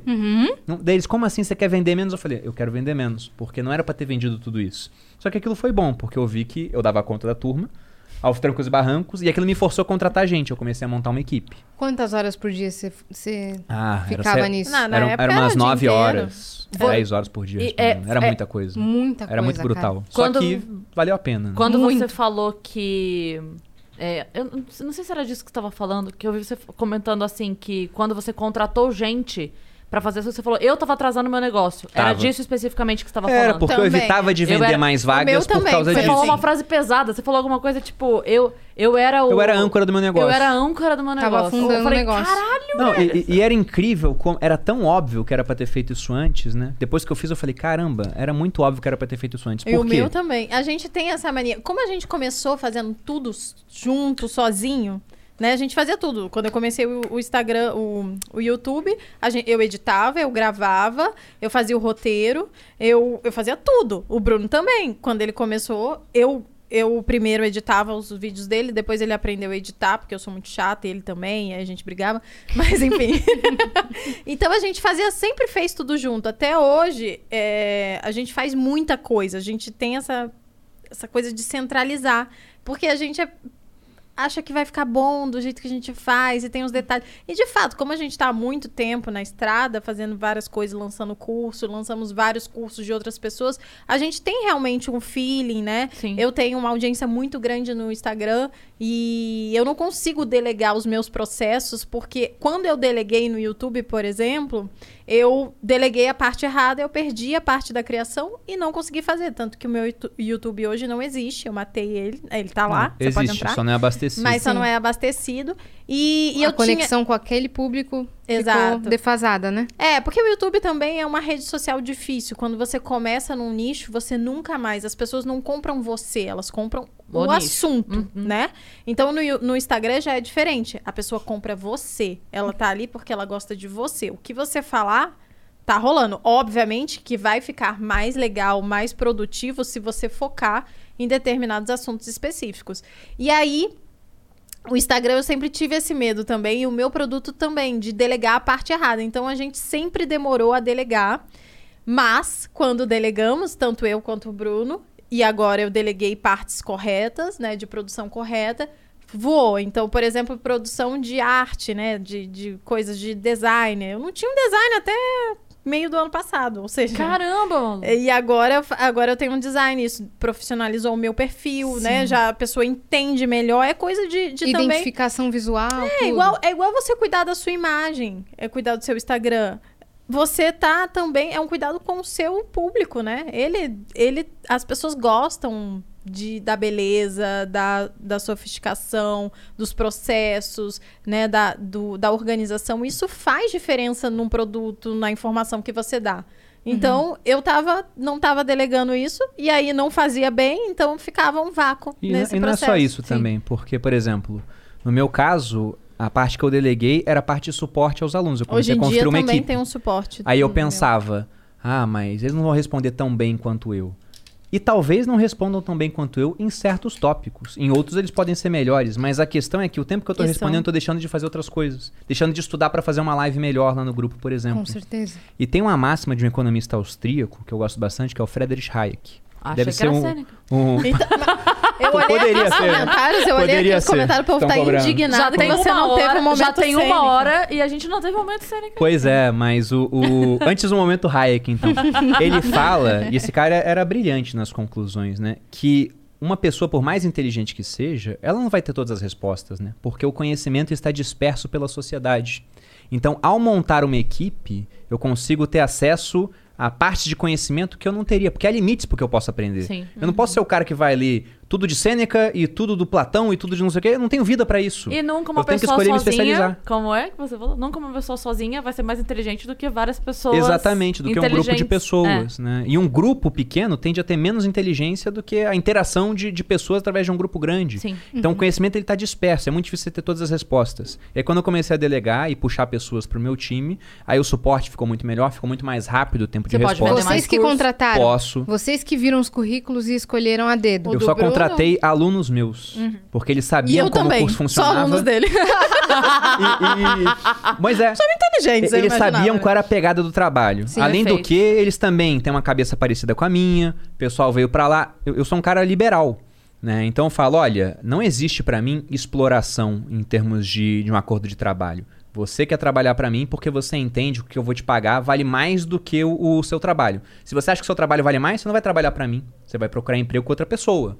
Né? Ah, tem pessoas que têm que trabalhar. Eu tô falando de gente que vai ganhar 10 mil reais pra responder dúvida no meu curso, pô. Esse cara, ele tem opção pra fazer outras coisas. Não tô falando de uma pessoa que realmente não tem opção. E eu só vou te contratar porque eu entendo que o seu trabalho vale mais do que o dinheiro que eu tô te pagando. Então veja que se essa troca acontece, é porque ela é boa para ambas as partes. E na hora que deixar de ser boa, ela deixa de acontecer.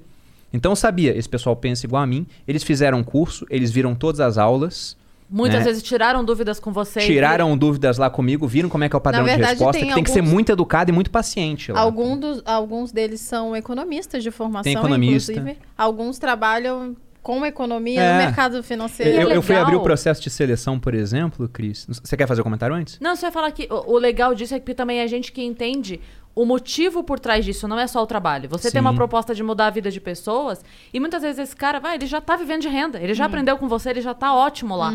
Mas ele, ele tem um tempo livre na vida dele e ele entende que, poxa, eu tô participando de algo muito maior. Pois Né? é, ó, Exato. citando dois nomes que estão comigo. O Bruno Gomes está comigo há mais tempo, foi a primeira pessoa que eu contratei. Ele é economista e trabalha no BNDES.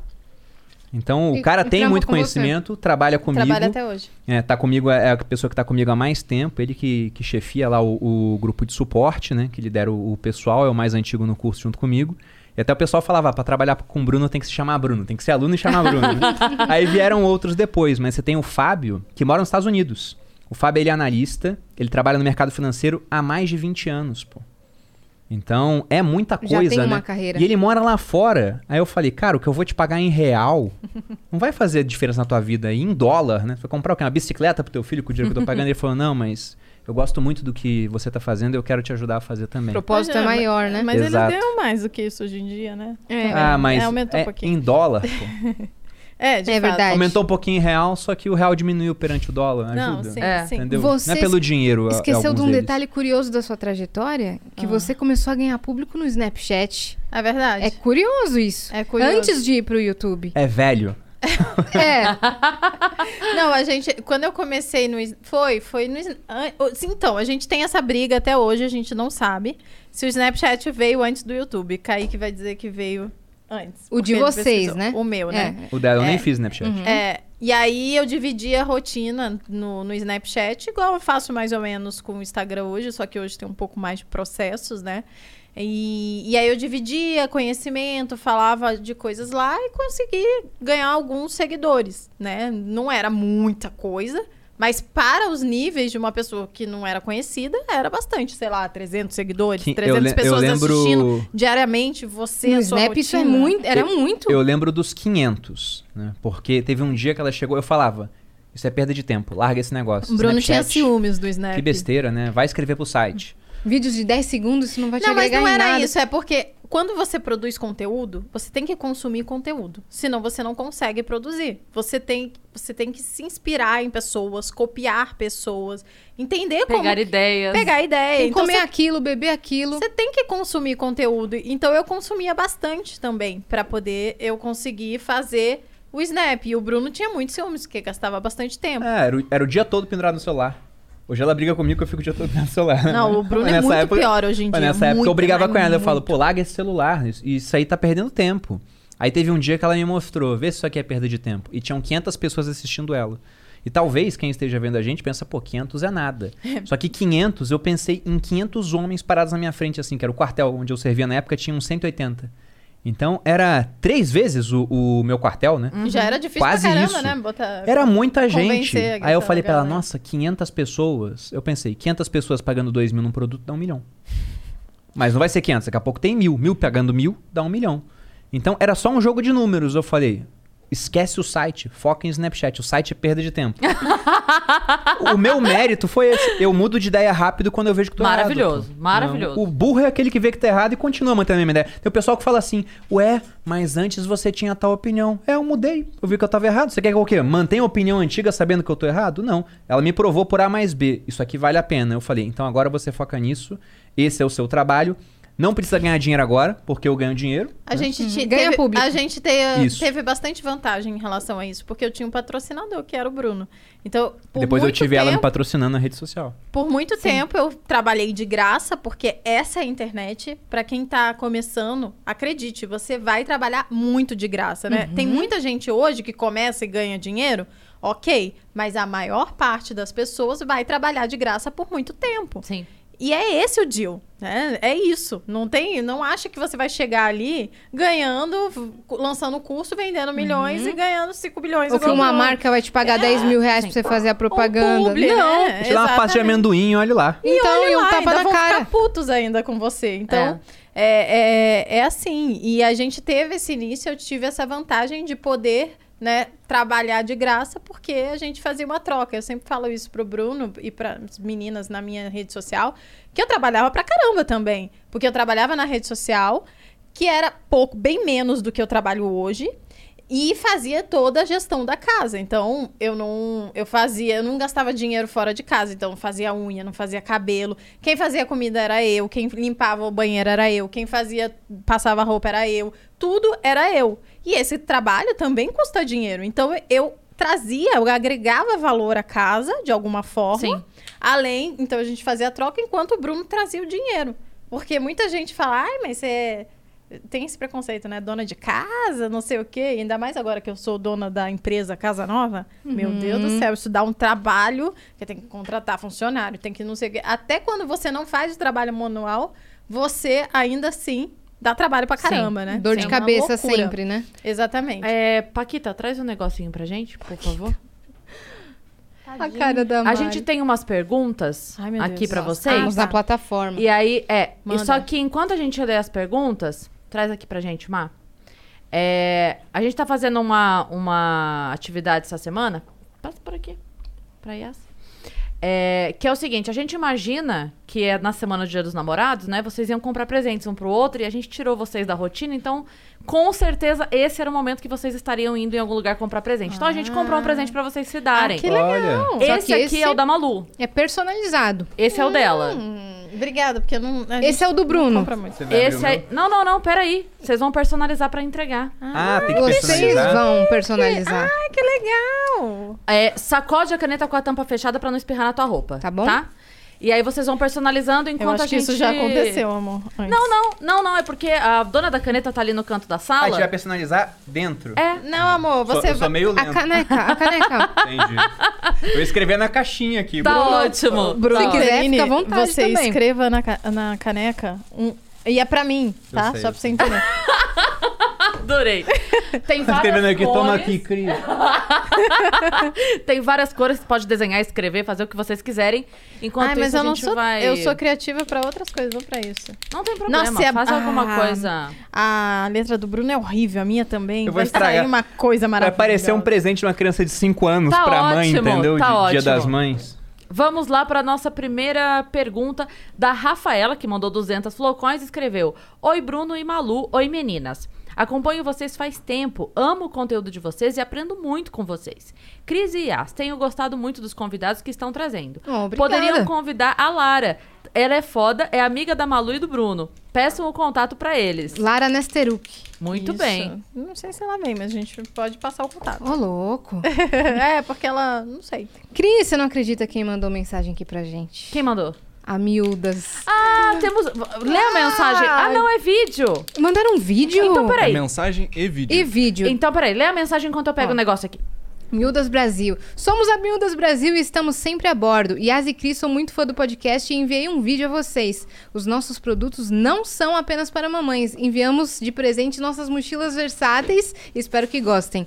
Se rolar, mostrem as mochilas. Nunca pedi nada. Vai, RS, RS. Olha Lógico. só, elas mandaram aqui outro dia recadinho E aí falaram, ah, mochilas pra mães e bebês. Aí a gente fez um dramalhão aqui. Falamos, ah, mas é só pra mãe que tem bebê? Como é que é isso aí? Aí elas mandaram uma mochila mesmo pra gente. E é incrível, gente. Eu amei. Eu amo Amei cinza. demais. E eu amo rosa. Então deu super certo. É gigante. Olha aqui, dá pra ver, Vitão? Ó. Eu amei, gente. Ainda tem esses detalhes atrás, tipo mochila de viagem, bem bonitinha. Adorei. Incrível. Obrigada, miúdas. Que carinho. Tem um vídeo. Vamos ver o vídeo? Vou Vamos. colocar aqui. Obrigada, Olá, gente. bem-vindos a bordo. Eu sou a Fernanda, mamãe da Miúdas, e eu tô aqui pra divulgar a nossa promoção do Dia dos Namorados, aonde você compra uma bolsa pro seu amor e leva mais uma pra você, pessoal. Duas pelo preço de uma. Corram lá no nosso site. É, quero dizer pra Iá e pra Cris que sou fã de vocês, número um, e do Vênus Podcast. Beijo, Fernanda. Que. Obrigada. Obrigada. Olha, Obrigada promoção. pelo presente. Ó, mil, arroba Mildas Brasil, entrem lá. E não tem só para crianças e bebês, tem também Não, para tem- os adultos. Olha essa promoção Olha dos namorados. promoção Compra de- uma, leva outra. Perfeito. Como é? Arroba Miúdas Brasil, é Mildas isso? Brasil, no Instagram. Excelente.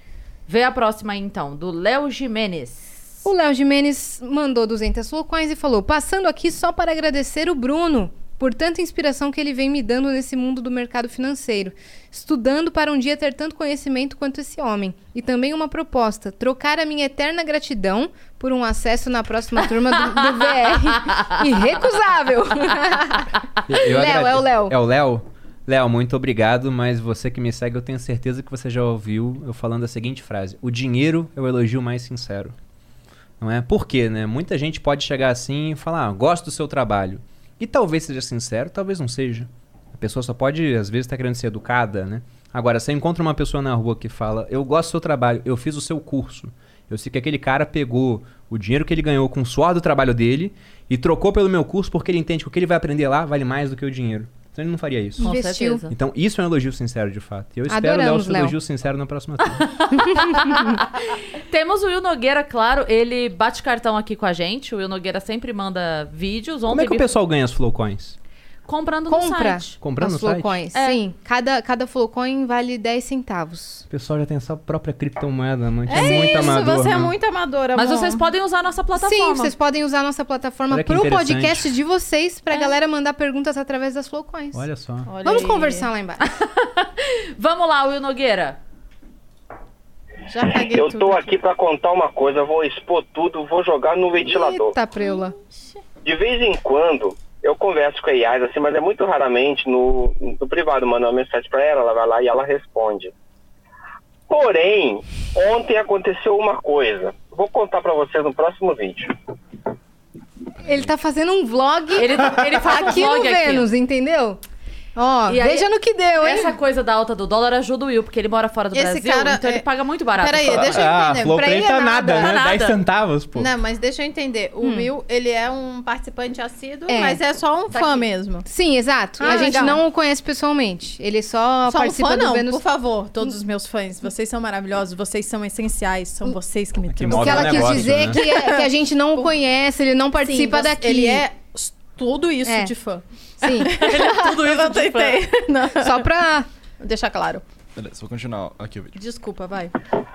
Ontem eu mandei uma mensagem pra IAS que ela só visualizou e não respondeu. Cheguei à conclusão que, como ontem eu não citei a, a Yasmin em nenhum vídeo meu, os vídeos foram todos pra Cris, a Yas está com ciúme. Vê se eu aguento isso, Cris. O Will é pra ela, maravilhoso. O Will de todo mundo. Eu, hein?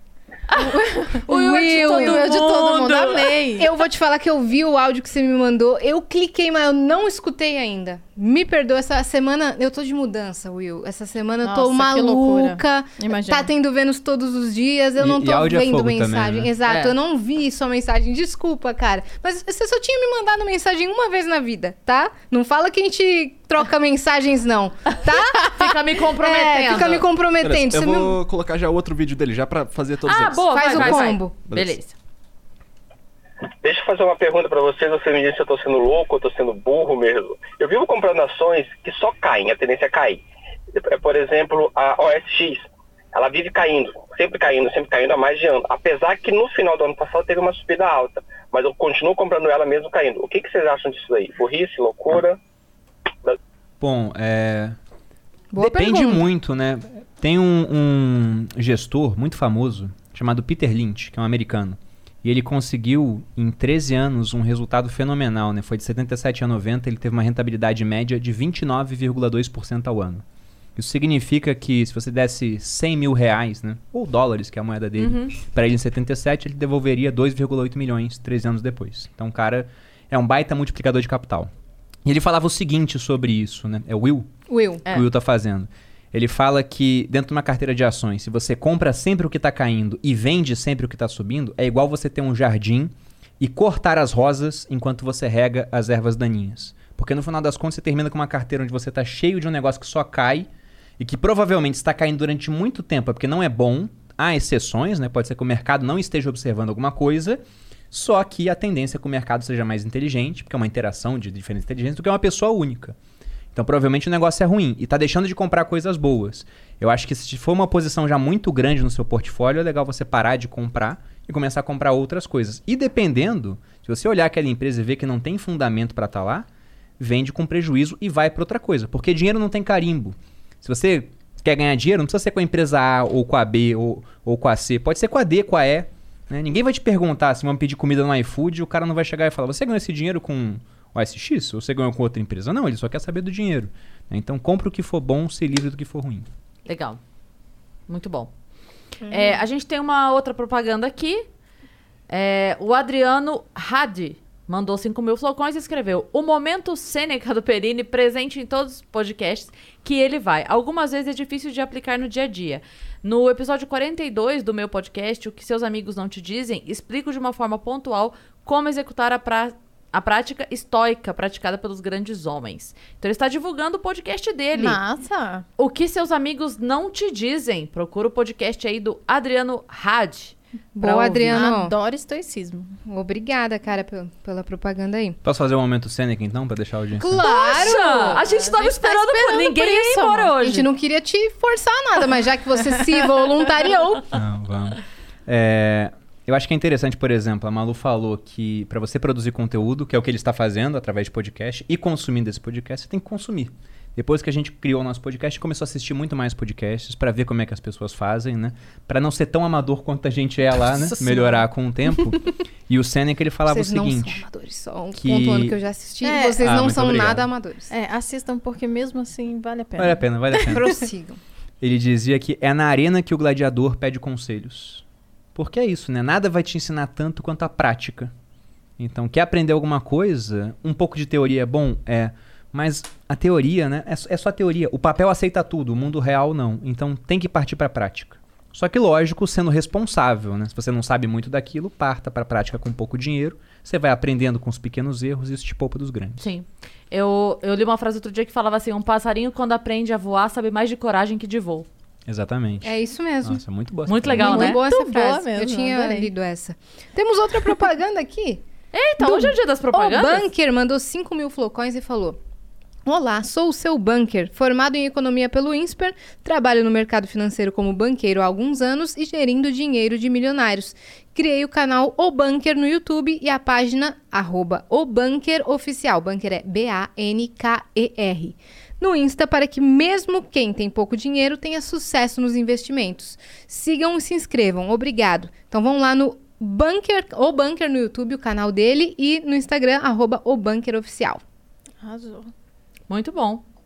Eu gostei, do, eu gostei do próximo, eu já tava lendo a próxima mensagem, então eu vou ler como eles escreveram. A gente coloca aqui, eh, o Flow fala salve, salve família, a gente fala salve, salve viajantes. Ele começou a, a mensagem com salve, salve boludinhos. Ah, adorei. Por que, salve, que é salve boludinhos? Ah, bom explicar isso, né? Mas deixa ela terminar. é, deixa ela- melhor, deixa senão ela vai, vai Então vamos perder lá. a mensagem dele. Tá o. Matheus Meirelles mandou 400 flocões e escreveu salve, salve boludinhos. Aluno da turma 10 do VR. Só passando para agradecer o Bruno pelos Ah, ensinamentos de valor Legal. inestimável e pelo melhor curso de finanças do Brasil. E a Malu por me ajudar a perder uns quilinhos e pelas risadas diárias nos stories. KKK, vocês são demais. Mais, Que mais. bom. Pô, Matheus, muito obrigado, Obrigada, viu? Valeu obrigada mesmo. mesmo.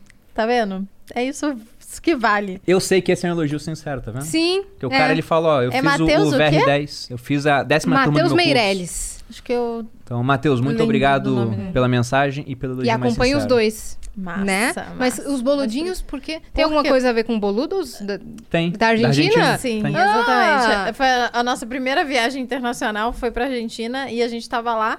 E aí eu ouvi eles se xingando, porque é como 2012. se fosse um xingamento, boludo, né? che, É tipo boludo. um idiota, assim, "Ai, idiota. Mas, mas é um xingamento meio, sabe?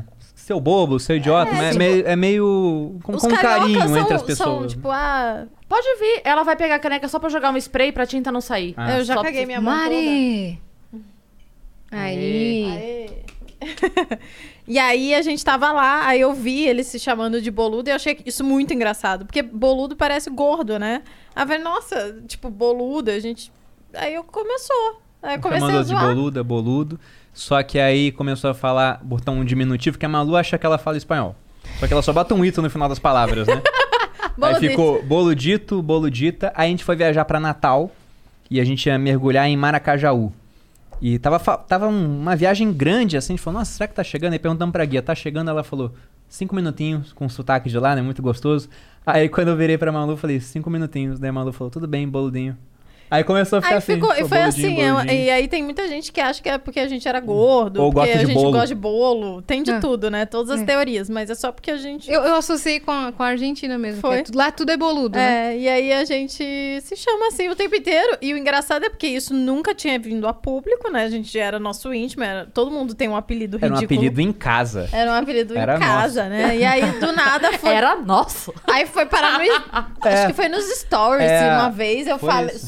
Soltei sem querer. O Bruno falou, você vai falar? E ficou e todo Aquela mundo coisa ama. só casais têm dentro de casa. Ela soltou, a gente não viu, passou um tempo, falei, e agora? O que que faz? Falei, Agora já era. Mas aí começou o pessoal do quartel me chamando de boludinho. E tava tudo bem. Eu falei, pô. Aí É. uma vez que eu vi que ela tava ficando famosa, né? Entre aspas, porque a gente é famoso num nicho muito específico A de não é pessoas, famoso. né?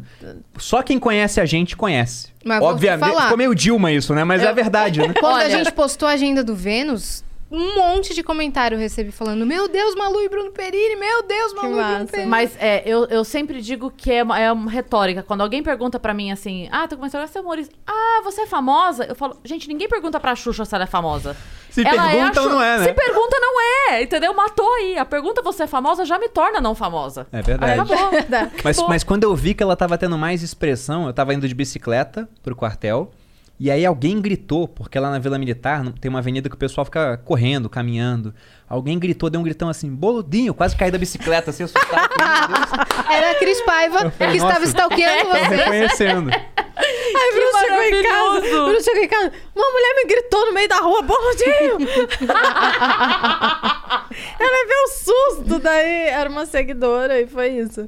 Mas foi assim que começou o, o apelido e aí todo mundo se chama assim. O pessoal chama agora também virando É. apelido dos namorados, Casal. né? Mas tá- vocês tá fazem, usando. vocês E fazem aí voz tem- de bebê? Em Quando casa? fala, não, a gente, a gente faz esse sotaque. Esse Sabe, sotaque- bolinho, Não, Tô bolinho. falando coisas em casa que A as gente pessoas não finge- sabem sobre o casal Perini. A gente fala um espanhol que eu acho que, que não é espanhol, é só um sotaque, mas eu nem sei imitar aqui sem ser na intimidade. Ah, não. É melhor não. Ele não quer explanar. Então vocês fazem vozinha. A gente- tô Não, Não, ligada. vozinha assim não, vozinha, vozinha é. assim. A gente fez. É um dialeto próprio. É, É isso. A gente fez uma. meio espanhol. uma viagem pro México, a gente foi gravar um piloto e a gente tava em seis humoristas. E aí, obviamente, ninguém sabia falar porra nenhuma, né? Então a gente ficava. E aí tudo. Aí o Nil Agra inventou que a gente. Pode trazer uma caneca. O Nil Agra inventou que tudo que a gente falasse era só colocar mais uma vogal no meio. Então ele falava coela, calaboeca. E a gente passou a viagem toda assim. O nosso bordão da viagem foi calaboeca. Só que era calaboeca meu. Porque não era isso, entendeu? Então ele falava assim, ah, cala a boca, meu.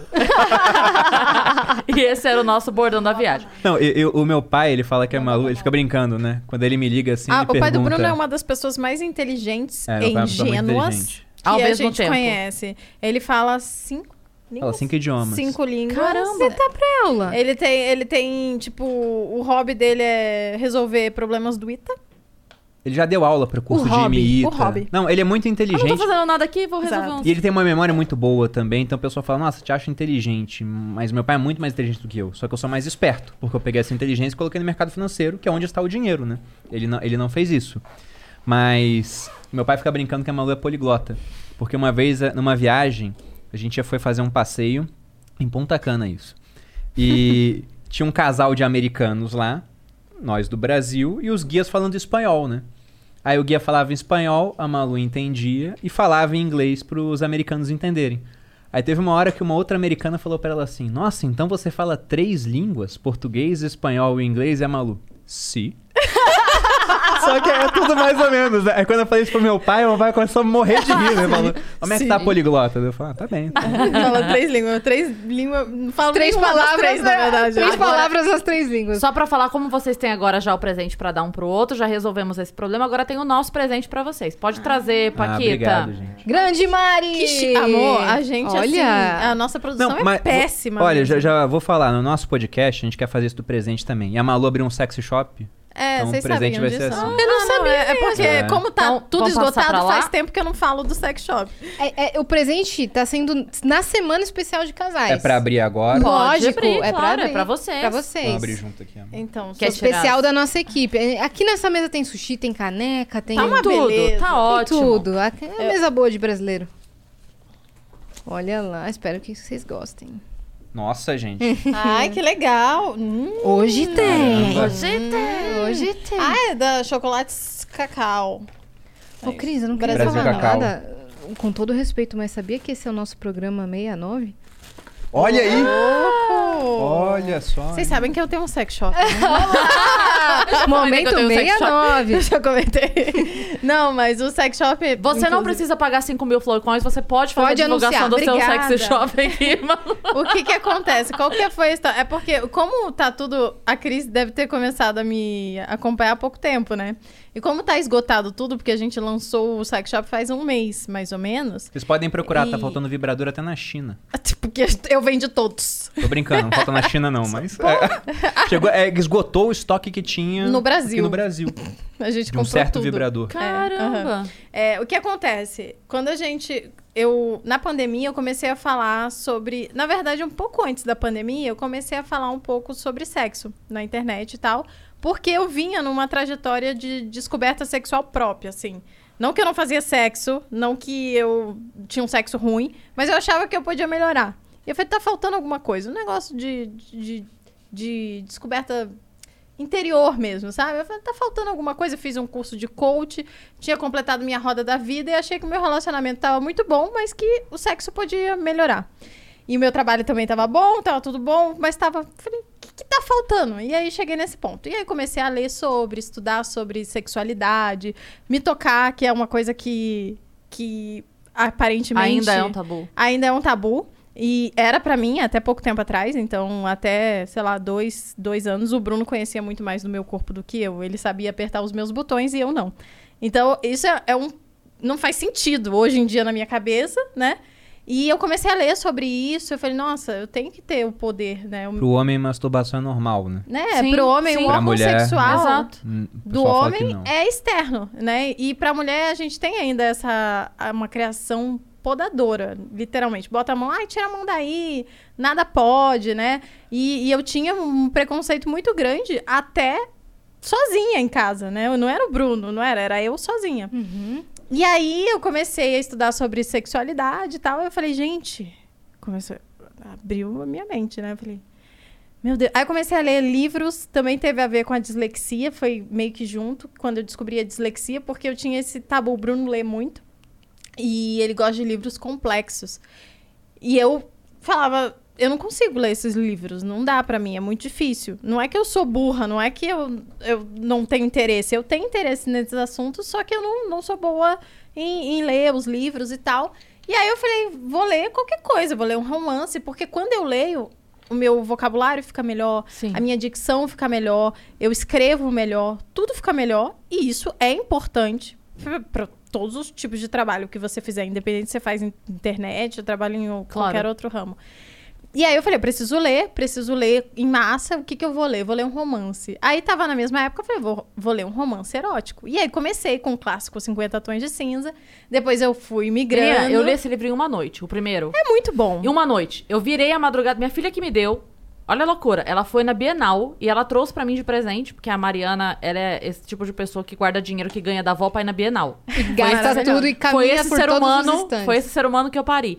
E ela me trouxe um- esse livro. Eu, ah, tá. em uma noite eu li. Eu falei, caralho, que legal. Você tava solteira na época? ler. Ou, Não, tinha tava alguém casada. Não, eu tava casada, mas não foi nem por isso. É porque é uma E a história leitura é super flui. legal. Mas é é- mas é é porque uma eu digo história legal no seguinte, final das contas. Eu não li os 50 Tons de Cinza, mas eu adoro esse livro. Você gosta de todos, né, amor? É, porque a Malu tá lendo. Que a periquita eu tô do acende, lado né? dela ali, eu sei que daqui a pouco tá indo, né? é muito bom. A O pessoal pergunta assim. Você é qual- grande fã desse É, o livro. pessoal pergunta qual é o seu livro preferido? É o Conde de Monte Cristo? É Sêneca? Eu falo, não, é, é esse aí, é 50 Qual? Tons de Cinza. Na Qual é, verdade, amor? é, o Peça-me o que quiser. Peça-me o que quiser. Não leiam esse no início, porque esse é bem pesado. Mas lá no meu Instagram tem uma lista de livros eróticos classificados em Pepeca e Foguinho. Porque isso também é uma brincadeira. O Bruno classificava os livros dele Joinha. em joinhas. Aí eu falei, como que. Aí falaram, você tem que classificar. Então, porque de fato, excita, né? O que, a excitação da mulher, ela vai muito além de ver um corpo nu, um homem nu. A gente não, não é assim que a gente se excita. É, é multidisciplinar, né? Então, tem toda uma sedução. O tem imaginário, ver, É o né? imaginário. E quando você lê, você fica excitada, né? Então, é a preliminar. E tem vários livros que, que são ótimos, que acendem a pepeca, é assim que eu falo. É, acende é É fogo termo, na é o periquita. termo científico. Fogo na periquita. É como os pesquisadores chamam hoje. periquita. Exatamente. e aí, é, eu comecei a falar disso com, com muita liberdade no meu Instagram, né? Porque eu sou uma pessoa muito transparente. E, e eu lembro que existia um certo, muito preconceito. E eu sempre falo que quanto mais natural você fala do assunto, mais natural é o assunto. E a pessoa fica com menos medo de ter algum tipo de preconceito. Porque você tá falando de forma tão natural que ela fica. Ela, ela começa a tratar aquilo como. Como que ela vai ficar assim? Porque você tá ali solta, natural, né? E aí eu comecei a falar, gente, ó, tô lendo mesmo aqui a putaria, ó, essa putaria que é ótima, essa daqui também. Comecei a dividir e muita gente ficou à vontade também de começar a ler os livros, porque as- eu sentia vergonha no início. Né? O Bruno tava lendo Sêneca e eu lendo 50 Tons de Cinza. Eu lendo Sylvia Day, né? Em plena luz do dia, né, Valodinho? É que um seguidor falou, meu Deus, eu- uma vez eu apareci no, no avião lendo Sylvia Day, aí o, o Bruno recebeu uma e falou, mensagem. meu Deus, o Malu tá lendo Silva Day em plena luz do dia. É porque que se não tiver a luz não dá pra ler, querido. Fica escuro. Pois Tem é. que ser a luz. E aí eu comecei a ler os livros e tal, e aí eu comecei a falar, falei, gente, eu preciso dividir esse momento de descoberta sexual com as mulheres, porque tem muita mulher que não se conhece, que não se toca, que tá vivendo numa num- na margem do que poderia viver, né? Tá tendo um sexo ok, mas não sabe que poderia ser muito melhor, né? Tem muitas. E aí o que eu descubro, no, no final das contas, quando eu comecei a falar sobre sexo, que eu criei um, um, um quadro no meu Instagram que chama Era Tabu. E hoje em dia ele tá inativo, mas tem lá também o Me Conte o Segredo. Não sei se você já pegou o Me Conte o. Segredo. O Me Conte o Segredo acontece toda segunda-feira. A gente fala, ri de histórias engraçadas, geralmente de sexo. E por isso que o seguidor falou aí da- das risadas e tal, porque eu tô sempre fazendo palhaçada lá, rindo do, do segredo dos outros. Não era pra ser um quadro de sexo, Mas mas, acaba sendo. virou porque o pessoal só quer contar segredo de sexo. Sim, aí você comenta. Eu dou risada. Dá risada. E, e até por E isso às vezes. Eu falo, meu Deus do céu, que como ela que eu fala que no YouTube o pessoal, ela perdeu um pouco o público. Porque no Instagram, como as pessoas assistem todo dia, eles viram o assunto surgindo pouco a pouco. Uhum. No YouTube, de repente, ela falava de alimentação. E na outra semana, ah, vamos falar agora sobre sexo. Sexo. Às aí vezes o não público conecta. não conectou, entendeu? Agora no Instagram ficou perfeito. Sim. E aí surgiu a demanda por produtos de sex shop. Sim. E ela fez uma parceria primeiro. E aí, enfim, da- só finalizando o raciocínio, daí eu comecei a falar sobre isso e muita gente, nossa, você mudou a minha vida porque você falou disso e agora eu consigo conversar com meu parceiro. Porque quando você fala abertamente do assunto e eu ocupo um lugar de. de eu não falo de forma vul- vulgar, sabe? Igual. Porque tem muita gente falando de sexo na internet.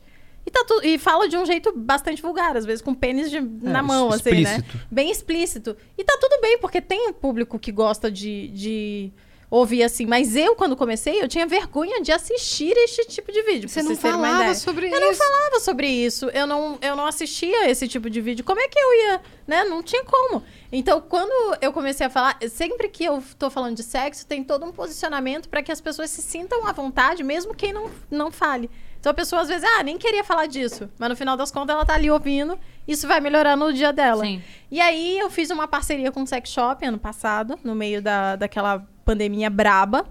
E ganhei um, um cupom de desconto e, ganhei, e ganhava 10%, né, amor? 10%. Era. A Malu ela conseguiu um cupom com o Sexy Shop, ela ganhava 10% da primeira venda.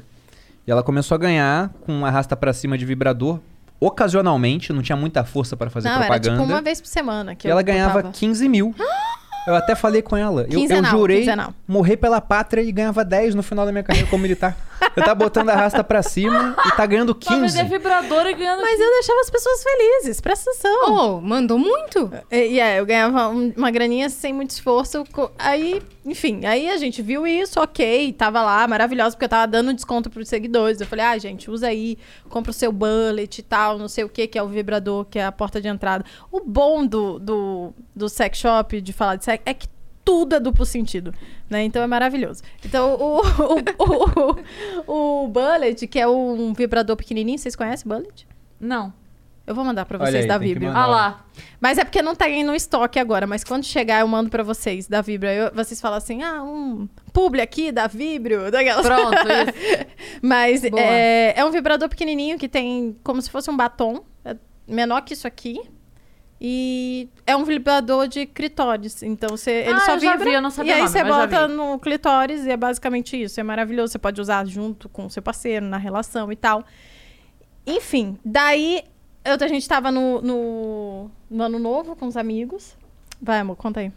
Não, i- isso do vibrador é interessante. Antes é falado de um bordão que surgiu disso, né? Ah, claro. Fala aí. Porque quando ela começou a falar de sexo, o pessoal falou: Nossa, Bruno, é, você não se sente intimidado porque a Malu tá falando sobre o uso de um vibrador, né? Esse, esse bullet, por exemplo, né? De clitóris. E qual a sua opinião sobre isso? E eu tinha visto uma frase de um gestor que foi dar uma entrevista sobre inteligência artificial e perguntaram Desvirtuando ele. tudo. O que você acha das máquinas tomando o lugar dos homens, né? Ele falou: olha, nenhum homem é melhor do que uma máquina, mas nenhuma máquina é melhor do que um homem com uma máquina. O nome do cara é Paul Tudor Jones. Aí quando me perguntaram Tudor vibrador, eu falei. Aí quando me perguntaram do vibrador, eu falei a mesma coisa. Nenhum homem é melhor do que uma máquina, nenhuma máquina é melhor do que um homem com uma máquina. Porque esses vibradores pra mulher mesmo, tem um que é um sugador de clitóris lá.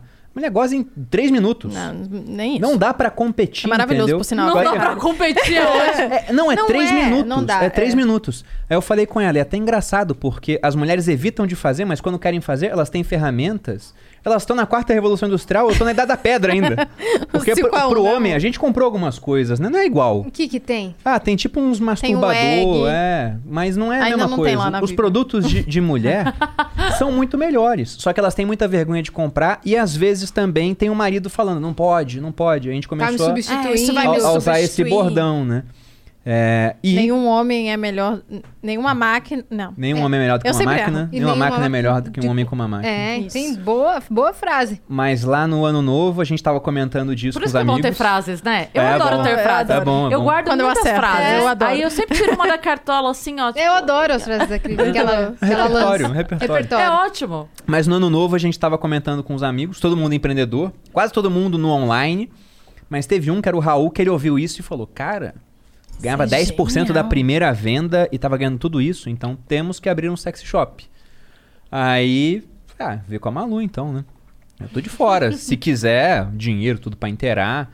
Mas meu foco hoje é totalmente no meu negócio online. Né? Aí eu falei, do grupo primo, tô eu- lá. Mas eles combinaram e, E, abriu. e eu ainda tinha uma rejeição, né? Porque o meu produto principal é o Materializa, onde eu falo de bem-estar. Só que o Materializa, ele fala de motivação, principalmente, né? Então é um produto que, que eu vendo fazer a dieta com a sua melhor amiga. É isso que eu vendo. E aí lá a gente tem várias estratégias, várias ferramentas que te ajudam a se manter no foco, né? Então eu mostro a minha, a minha rotina, eu mostro a minha alimentação, eu mostro meu treino. E aí, com o passar das, da- das edições do Materializa, eu fui adicionando outras coisas. Então, tem a Kátia, que é a minha nutricionista, que vai lá e passa o, o plano alimentar. Aí a gente faz lives juntas, dando direcionamento. A gente fala sobre o assunto para ensinar mesmo, para você entender que, que você está fazendo, por que, que você está fazendo, e tornar aquilo palpável e, de fato, fazer o processo, né? Não, ah, receber um plano e ir para casa, e, ah, deixa para lá e, e não faz, né?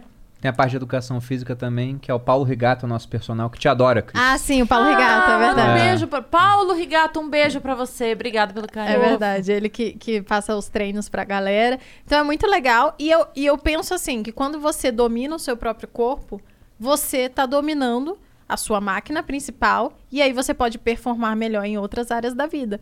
Então, pra mim é essencial que você cuide da sua saúde de alguma forma e, e, enfim, tenha tenha, né, performa na sua saúde pra performar no trabalho também, no relacionamento Sim. e tal. Então, aí quando a gente. Quando eu tinha uma rejeição, porque eu falava, putz, vou falar disso, vai tirar o foco total do meu Instagram. Né? Vou falar de sexo. Aí os Vão te meninos. nichar, né? Te colocar vão numa caixinha. Exato. Daí o- os meninos, né, que são os meus sócios, falam: não, Malu, você não precisa fazer nada. Você faz a mesma coisa que você fazia. Vez ou outra, você vai falar da Vibrio, que é a nossa, a nossa marca. E a Vibrio tem toda uma estratégia de ser para alcançar esse público que eu atinjo. Então, ela é uma marca sóbria, ela é toda preto e branco. Você nunca vai. Se você entrar no site da Vibrio, você não sabe que é um site de, de putaria, né? é um site. shopping. É, porque quando você. Tem gente que tem vergonha de estar dentro do sex shop. É porque geralmente é muito explícito. O primeiro vibrador, né, o Bullet, foi o que eu comprei pra Malu. Sim, eu não quis O ir nome pra- do site acho que era um negócio tipo Palácio do Prazer, meio roxo assim. Neon, né? Chegou É. na portaria uma caixa. É, imagina o porteiro ligando, Dona Malu, chegou aqui um negócio em formato de pênis gigante. é um negócio que é constrangedor muitas E a vezes. caixinha Então eles da- pensaram em- nesses A gente detalhes. pensou em tudo. A caixinha da Vibrio, por exemplo, ela é toda. Não tem nada Discreta. escrito. Quando você abre ela, ela tem uns tampadores, assim, que também não aparece o produto que tá dentro. O que vem escrito no cartão de crédito não é uma coisa de. Ah, é sex shop Vibrio. Não. E Vibrio, se eu não falasse pra você que era um sex shop, talvez você não soubesse que era um sex shop. Então é- ela é toda pensada. E aí a gente lançou e foi um sucesso tão grande que a gente esgotou todos os produtos, a gente repôs o estoque que a gente conseguiu, que tinha no Caramba. Brasil, e esgotou de novo. E agora, pro Dia dos Namorados, a gente nem pôde fazer campanha porque não tinha produto. Foi isso. Fenômeno, cara. É, foi, foi muito legal, assim. E o pessoal comprou porque acredita na proposta, porque não tem isso no Brasil, né? Essa marca forte. De, Hum. A gente pretende, inclusive, até o final do ano, ser um dos maiores sex shops do Brasil. E Todo sucesso, foi cara. muito legal. Todo Muito sucesso. legal. O que, que vocês curtem fazer tirando o trabalho? Qual é o melhor programa, assim, que vocês gostam de A gente gosta de viajar. curtir? A gente tá viajando bem pouco. Mas não viaja. Desde que começou a pandemia, porque também emendou numa rotina de trabalho muito forte. Mas a gente curte viajar. E, e É. Netflix? É, série, música. Mais caseiros, né? Coisas É, mais Eu, caseiras. eu sou um cara bem caseiro. A Malu que me puxa um pouco assim pra fora de casa. Porque eu gosto de estar junto dela também. Então, por exemplo, viajar. Eu não quero que ela viaje sem mim. Se ela falar, vamos viajar? Vamos. Ah, mas Sim. a gente gosta É. de viajar, ver cultura, né? Eu gosto muito. A gente, quando viaja, eu gosto de pesquisar bastante. E o Bruno também. Então eu conto as coisas pra ele, depois ele vai lá e pesquisa a história. Aí chega lá na hora da viagem, ele sabe a história do negócio. E eu aprendo, como eu não sou uma pessoa que sou fácil de estudar no livro, Sim. eu aprendo por experiência, por ele me contar. Eu digo que eu acabo lendo os livros junto com ele. Ele me conta os livros e muitas vezes eu lembro, amor, qual é aquela frase daquele livro lá, não sei o quê. E é muito legal porque a gente acaba dividindo. E o Bruno gosta também de dividir, porque quando a gente divide o conhecimento, a gente fixa, né? Multiplica, né? Sim, Multiplica. verdade. Então é bem legal, é isso que a gente gosta. Amém. Gente, obrigada Foi por terem incrível. vindo, cara. Foi incrível. Não, que isso. A gente que agradece o Agradece. convite. Vamos? Espero também que vocês lá tenham no- Foi curtido. ótimo. Vamos! Curtimos. Vamos vocês lá no nosso podcast. estejam, Fechado, bora marcar. é, convidados. Com vai ser certeza. super legal. Vocês- com ele, certeza. ele comentou que vocês agora fazem parte do grupo do Primo Rico? O que, que Isso. significa isso? Eita. Na verdade, né, o nosso negócio, Mandaram a gente ele falar, a sempre gente tá foi... falando pra caramba, amor. Agora já acabou o tempo. Chega, chega, chega. Não, pode Não, ainda dá, ainda dá. Não, o nosso negócio, eu e a Malu, sempre foi junto, mas separado. Porque era debaixo de um mesmo CNPJ, só que tinha o meu braço financeiro e tinha o braço dela de lifestyle, de saúde, né? E, inclusive, a gente trabalhando junto, a gente viu que o melhor era cada um dar opinião no negócio do outro, mas quem decide é sempre o dono do negócio. Então a Malu ela pode dar mil palpites no viver de renda. Mas no final, quando eu bato o martelo, é aquela decisão. E a mesma coisa no produto dela. Só que no final do ano passado, na verdade, um pouco antes, né? No final foi quando o Thiago começou a falar comigo de entrar no grupo primo. Só que antes disso acontecer, eu vi que o nosso negócio, apesar de maravilhoso, de ter resolvido todos os problemas da nossa vida até então, que era o fato que a gente queria ter mais dinheiro e não tinha, ele tinha trazido um novo problema. Que só é um problema porque a gente já tinha resolvido todos os outros. É meio como quando o pessoal critica, ah, o motor a combustão ele polui, né? Sim, de fato ele polui, mas veja que isso é um problema hoje, porque o motor a combustão ajudou a resolver uma série de problemas anteriores, como por Sim. exemplo, ajudou a mecanizar o campo, aumentou a produtividade, etc. Hoje, mais ricos, podemos nos preocupar com esses problemas, então foi igual. E o problema que eu vi no meu negócio era o seguinte: ele dependia muito de mim. Se eu fosse atropelado, se eu morresse, o negócio deixava de existir na hora. Sim. Talvez vivesse um viver de renda em homenagem póstuma, mas depois ia vender mais, ia ficar velha, desatualizado, né? Eu falei pra ela, temos que resolver isso. Aí começamos a tentar resolver. Já tinha os nossos dois negócios. Eu lancei um curso de uma sócia minha, que era a Jufra Caroli, de marketing digital, ensinando a criar um produto digital. Minha irmã lançou um curso de leilão de imóvel, que ela remata imóveis pra gente, né? Aí transformou em curso. E eu queria deixar mais descentralizada a empresa. E eu falei isso no Instagram, abertamente. E o Thiago, Thiago Nigro, tava com a mesma ideia dentro do grupo Primo. né? Já tinha chamado o Joel para ser sócio, o Joel J. Se entrar no ranking de negócios agora do Spotify, os três primeiros podcasts é o Thiago e o Joel. Sim. né? A gente, né? Nos sócios e o, e o Joel. E ele falou, cara, você não acha que o nosso negócio ele pode ser é, de alguma forma complementar, ter algum tipo de sinergia? E eu e o Thiago, a gente sempre foi concorrente. Porque a gente vende basicamente produtos parecidos, né? Só que cada um à sua maneira, só que a gente também é muito amigo. Eu conheci o Thiago em 2017, assim que eu vim para São Paulo no evento. Ele já tinha o canal dele, já era um dos maiores do YouTube de finanças, mas o nicho era muito pequeno ainda. Natália Arcuri tinha uns 500 mil, ele tinha uns 300, eu tava começando, eu tinha 10 mil no YouTube. Ele me chamou pra gravar com ele, a gente ficou amigo, ele tinha lançado podcast, eu fui em vários episódios. Eu falei, cara, eu acho que sim, porque a gente tem muito público em comum, mas também tem público diferente, a gente consegue descentralizar o negócio. Ele falou, então vamos sentar pra conversar. Viramos sócios. E nesse ano, praticamente desde o comecinho de janeiro, eu tô dentro do grupo Primo e a gente tá buscando sempre, né, de olho em novos negócios, em novos sócios. Mas a Malu, a gente tava conversando se fazia sentido ou não ela entrar, ela falou, prefiro ficar de fora. E talvez tenha sido uma decisão muito boa, a gente só vai saber no futuro, pelo seguinte: todo o dinheiro que eu faço hoje nos meus negócios, ele não é mais meu, ele é do grupo. E a gente não gasta esse dinheiro, a gente usa para reinvestir em plataformas, em melhorar o negócio cada vez mais. É do caixa da empresa. Exato.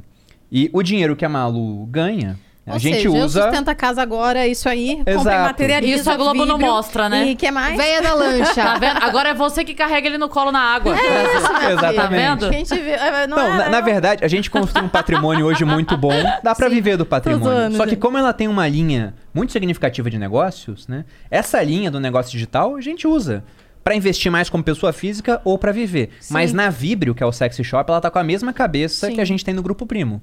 Ganhou dinheiro lá, não é pros sócios gastarem. Inclusive, até porque meu os sócio de tá dinheiro. aqui pagando querem vocês pra aparecer aqui no, no. Acabou de comprar aqui um. Mandou no. Você tá. Ele mandou? Vamos 50 ver. pau que ele gastou aqui pra vocês. Ah, é ó. no, O Raul. no Superchat. Arrasou, Raul. Ah, ele, ele colocou no superchat? Botou e ganharam Hum. 50 reais. Acha pra gente aí, Vamos Vitão. até ler aqui. Você só botou vibrio.com.br. É, botou o site. Então tá botou o suave. site. É porque a gente não, não pega do Superchat. A gente lê pela Ainda bem que plataforma você avisou. Vênus. Porque a gente só recebe pela plataforma do Vênus com as Flowcoins. Entendeu? Ah, Mas o, o objetivo do Grupo Primo, por exemplo, pra Mas o finalizar... dinheiro não vai pra vocês, né? Não, vai, mas eu tô falando porque no... Ah, Pra onde vai esse dinheiro? Não, não, não, vem. Eu tô falando que do YouTube a gente não, rece- não lê as Entendi. mensagens que vêm. Ah, as só pega do porque, Flow. Porque na plataforma a gente consegue limitar quantas mensagens a gente quer receber, porque senão vira... Zona. A gente É. sai daqui só amanhã. Não que eu Ah, me com importasse, mas a gente precisa liberar Mas, vocês pra é, ir dormir em algum Não, e as pessoas precisam gravar. Inclusive, a gente tá aqui, né? Não, Comendo e falando. Mas o que eu ia falar, eu não sei se vocês vão fazer isso no Flow ou não, mas lá no Grupo Primo a gente pensa no que hoje? Não é mais no lucro que o negócio dá. A gente parou de ver o negócio como uma vaca leiteira, né? A gente pensa no que? Olha, se esse negócio dá 10 milhões de lucro, por quanto alguém vai querer comprar uma parte desse negócio? Seria lucrativo e ele cresce muito. Talvez por 100 milhões. Então veja que não é o lucro que interessa, é o valor do negócio. né? E se ele der 100 milhões, talvez alguém vai querer comprar uma parte de algo que vai valer um bilhão? A pessoa vira bilionária assim. E aqui no Flow, como vocês têm, sei lá, 11 podcasts, né? Já tá ficando mais descentralizado. É um tipo de mentalidade que, se o pessoal não tem ainda, e talvez já tenha, muito provavelmente Não, já, já tem, já tem. Tá pensando nisso. Valor de mercado da empresa. Sim. Então, o lucro, ele é importante. É o oxigênio do negócio. Os você gera meninos- lucro, você tá Semana fazendo, passada, valor. semana passada a gente conversou com os meninos aqui é, e aí eles falaram exatamente isso, que assim, eles têm um salário igual todo mundo. Então, E o lucro fica pra o reinvestir. lucro fica pra Fica reinvestir. pra, empresa, é, pra os estúdios Flow. É isso. Entendeu? Então eles têm, eles recebem salário também, o, o Igor e o Monark. Eles mesmos falaram isso aqui. Uhum. Quem não viu esse episódio, volte pra ver. Porque foi bem legal, assim. A gente, é, a gente fez o nosso primeiro episódio com eles e depois de quatro meses eles voltaram aqui pra gente. Bacana. Ah, que massa. Na verdade, foi meio que a gente é, fazendo uma inquisição com o chefe, perguntando: "E aí, vocês É. estão gostando da gente? Vai- A gente vai ter férias? Umas coisas assim. Foi- cara, a Cadê os galera- meus direitos? Foi reunião ao vivo. Foi muito engraçado porque a galera falando assim, gente, eles estão fazendo uma reunião ao vivo e a gente, a gente vai fazer férias? Como é que vai ser a gente isso? não perguntou, né? Coisas que a gente esqueceu. Só aceitaram, né? Férias, vai ter férias. É, mas não. Não. tem, né? Eles falou que não. Não, eles falaram, Duas cara, se vocês semanas. quiserem parar, vocês É? param aí. É, eles falaram. Falaram, Se é só semana que vem vocês não quiserem vir, Vocês tá não vêm. Mas aí vocês vão, vão ganhar de dinheiro que vocês iam É. ganhar naquela semana. Mas, é, cara, é, é muito engraçado, assim, porque a gente tem uma, uma informalidade muito legal, porque é, é muito, é muito amistoso tudo, sabe? A é gente porque brinca- eu acho que a gente pode ser informal e ser muito amistoso quando as pessoas estão comprometidas de fato com o negócio. Exatamente. Exatamente. Então, como E- vocês vestem a camisa, o negócio é de vocês também, vocês estão afim de fazer surgir e fru- fazer, tra- trazer frutos, eles não estão preocupados, não precisa estar preocupado, né? E eu, aí- vejo, É. eu vejo isso também no grupo Primo. Os meninos lá, eles estão muito com a camisa. Não precisa ninguém ficar enchendo o saco pra ser o melhor podcast. É um time, pra né? ser um... É, um time. Viu? Não tá lá. precisa ser o melhor. Calma. Não, não precisa, não precisa exigir, porque a gente é a louca. Não precisa Ele já tá exigir, aqui. mas a gente Não, eu, é. eu falo isso pros meus tudo, sócios. Não precisa, tudo. não precisa ser os melhores, mas eu quero ser o Mas melhor. vamos ser. Por que não, já que a gente pode, a louca? e é uma relação informal, mas apesar disso, não deixa de ser extremamente profissional. Sim. Né? A gente sempre respeita É. tudo É, aqui eu no gosto estúdio. muito assim É, também. então, é bem- é bem familiar. Aqui parece uma. Quando eu entro aqui, parece uma casa de, de família, assim, né? Tem bolo de chocolate na cozinha, aí tem um cafezinho, aí tem jogo, aí sobe aqui. É isso. Aí Uma eu- república, né? Uma- Porque é. tem jogo, tem bolo. É isso. É verdade. É uma república um pouco mais Profissa. arrumada. Arrumada. É verdade, é Né? porque as, as repúblicas são bem zoadas. Né? Exatamente. Não morei em muitas, mas tô sabendo. É. Bom, gente, muito obrigada por terem vindo. Obrigada a gente a fica vocês. muito, Foi incrível muito feliz. mesmo. Obrigada. a gente Obrigada não pelo tinha convite. tido uma conversa nesse tom ainda, né? Com, com um casal que enriqueceu juntos, com um casal de, empreende é, de empreendedorismo, né? Então a gente aprendeu muito. Muito obrigada. Sim. E espero que vocês tenham curtido tudo Isso, dos vocês podem- presentes. Ah, que isso, gente. Adoramos aqui. Ah, viu? o que tá escrito, o pessoal deve estar curioso. ou Pode não. mostrar. mostra. Se você colocar O Bruno no- escreveu uma, uma coisa fofa e eu escrevi uma coisa nada a ver. Na verdade, eu achei o seu bem legal e o meu nada a ver, sabia? então, tá vendo? como- Porque a Malu ela colocou aqui, primeira caneca nova da Casa Nova. Te amo, boludinho. Ah, Aí o Bruno escreveu, eu não seria nada sem você, te amo. Tá melhor a dele. Tá lindo. Os dois, estão tão. lindos. Mas as nossas letras são horríveis. Os dois estão lindos. E você Obrigada, viu a gente, que gente. ficou até aqui. Ah, deixem o canal de vocês, tudo. Deixa tudo. E o curso? e o Aproveita curso pra do falar. dia 5. Sim, o Materializa tá aberto agora, né? Então, pra você que tá assistindo, entra lá no meu Instagram, tá o, o link da bio é a inscrição, tem todas as informações lá também. Tem o primeiro destaque também, tem falando direitinho o que, que é o Materializa. É, começa mesmo dia 21, para você fazer a dieta e se comprometer com seu corpo, né? Com seu desempenho. E não é nada muito difícil, eu não acredito em coisas que são. Na verdade, eu acredito que o erro faz parte. Senão, não tem como fazer. E se você tiver afim, vai lá. Tem a Vibrio, é vibrio.com.br. E no Instagram é avibrio. Que é muito legal, por sinal. Ah, se vocês quiserem seguir o arroba, é bem legal. Tem muita dica. O conteúdo das meninas que fazem é muito bom também. E Malu Perini, arroba Malu Perini, pra quem ainda não me segue, se quiser acompanhar, tem vários quadros legais, tem a Casa Nova acontecendo agora, é, tem o Me Conte um Segredo toda segunda-feira, a gente nem falou muito do Instagram, não deu tempo, a gente falou demais, puta que pariu. É, mas é, tem o Me Conte um Segredo, que é bem engraçado, todo mundo gosta, toda segunda-feira, tem as caixinhas de pergunta, tem o Bolo Tinder também, que a gente brinca lá, a gente reúne os... os... Bolo Tinder é maravilhoso. É, é, a gente reúne os meus seguidores, minhas seguidoras, que é mais mulheres. A Malu, e- 90% e os, público feminino. os seguidores do Bruno lá, uma vez por mês, a gente faz uns matches, já saiu o casamento, já saiu o namoro. Mentira! Já Eu saiu vou entrar lá, hein? Vai ter... Já nasceu ou tá nascendo, O neném? Davi vai nascer em breve, Olha que aí. é fruto do Bolo Tinder. Começou ano passado. É, toda última quinta-feira do mês é, rola lá é uma foto foto que a gente coloca e o pessoal. E já sai muita amizade também. Então é bem legal, a gente se diverte demais, e eu me arrisco a dizer que é o melhor lugar do Brasil pro homem solteiro. Porque é muita mulher. É muita mulher. Porque o público da Malu é 90% feminino e o meu público no Instagram é uns 55% feminino, 45% homem. Então é muito mais mulher do que homem. Sim. Mas são pessoas qualificadas, né? Que estão querendo desenvolver Sim, é, pessoalmente. é gente que tá seguindo o nicho financeiro e nicho de Uhum. saúde. Então estão preocupados com essas questões. Então por isso que eu falo, pro cara solteiro. Já teve pessoal que me mandou assim, eu falei isso no Instagram, e um seguidor falou, nossa, Bruno, só te agradecer, né? Nunca me senti tão bem, tão autoconfiante quanto agora no bolo Tinder, de tanta gente não falar com ele, né? Muito obrigada. Pois Mas é. homens, vocês, se tem algum homem assistindo, vá lá no Bolo Tinder, né? Pra poder engrossar o caldo. Tá complicado pras minhas seguidoras lá. Mas, amor, fala dos sócios e dos seus cursos e do seu rápido que a gente Tá tá. bom. É, Tá, Instagram. Pode falar, tranquilo. Pode, Calma. né? Nervosa, Instagram. eu falei pra caralho. Pode. O meu Instagram é Bruno Underline Perini. E no YouTube vocês vão me achar procurando por Bruno Perini ou o nome do canal, que é Você Mais Rico. Lá a gente tem vídeos toda segunda e toda quarta, 7 horas da noite. Às vezes a edição, dependendo do vídeo, pode atrasar um pouquinho, mas costuma sair às 8. E na quinta-feira tem o nosso podcast Os Sócios, é uma vez na semana. A gente acabou de publicar o 18º episódio. Que tá muito, Ficou muito bom muito também. Bom. De Dia dos Namorados. Exatamente. Real, porque, nossa, eu não consegui assistir esse episódio sem rir o tempo inteiro. É muito bom. E informativo também, não é só uma pegada cômica, assim. É que acabou que ficou muito engraçado esse episódio, né? Mas o podcast ele sai toda quinta, às seis da manhã, nas plataformas de áudio. E ao meio-dia, a versão em vídeo no YouTube. No YouTube, E quanto ao meu curso, que vocês já ganharam de presente, Oh, muito é, obrigada. vai abrir agora a 15 e última turma do ano. Eu não vou fazer outra turma esse ano, do Viver de Renda no dia 5 de julho. Quem quiser mais informações, me siga no Instagram, porque eu devo passar mais informações aí nos próximos Arroba dias. Bruno Underline Perini. É isso aí, você Ou seja, quantas vagas? Nessa, nessa, nessa turma agora, depende da minha equipe de suporte, porque essa turma normalmente tem oito semanas e vai ter 12. Então preciso que as pessoas estejam comprometidas vai- a Então, trabalhar. que as pessoas saibam que tem duas vagas a menos antes de abrir. Então, corram, porque Coloca quando o abrir, já aí. tem... Vai, ver- vai vender tudo em 30 segundos e tem duas vagas a menos. Então, vocês imaginam como Tomara, vai ser. né? Que vendo tudo em 30 segundos, né? Vamos ver. Vai, vender. Vai. E você viajante que ficou até aqui, ou você que veio através deles e gostaria de continuar aqui no canal do Vênus, se inscreve aí, curte esse vídeo, compartilha com os amigos, nos escutem aí no Spotify pra gente voltar aí pros, pros top 5. Vamos que vamos! Vejam, vejam no YouTube que elas ganham mais dinheiro com AdSense. né? Vocês no podem YouTube deixar o nosso podcast em segundo plano e fazer outra coisa, lavar uma louça, sei lá, qualquer coisa. Deixa os sócios e o Vênus ao mesmo tempo. Você vai É isso. ficando louco, É, é é sim. Tá bom? Um beijo. Beijo. Valeu, beijo, pessoal.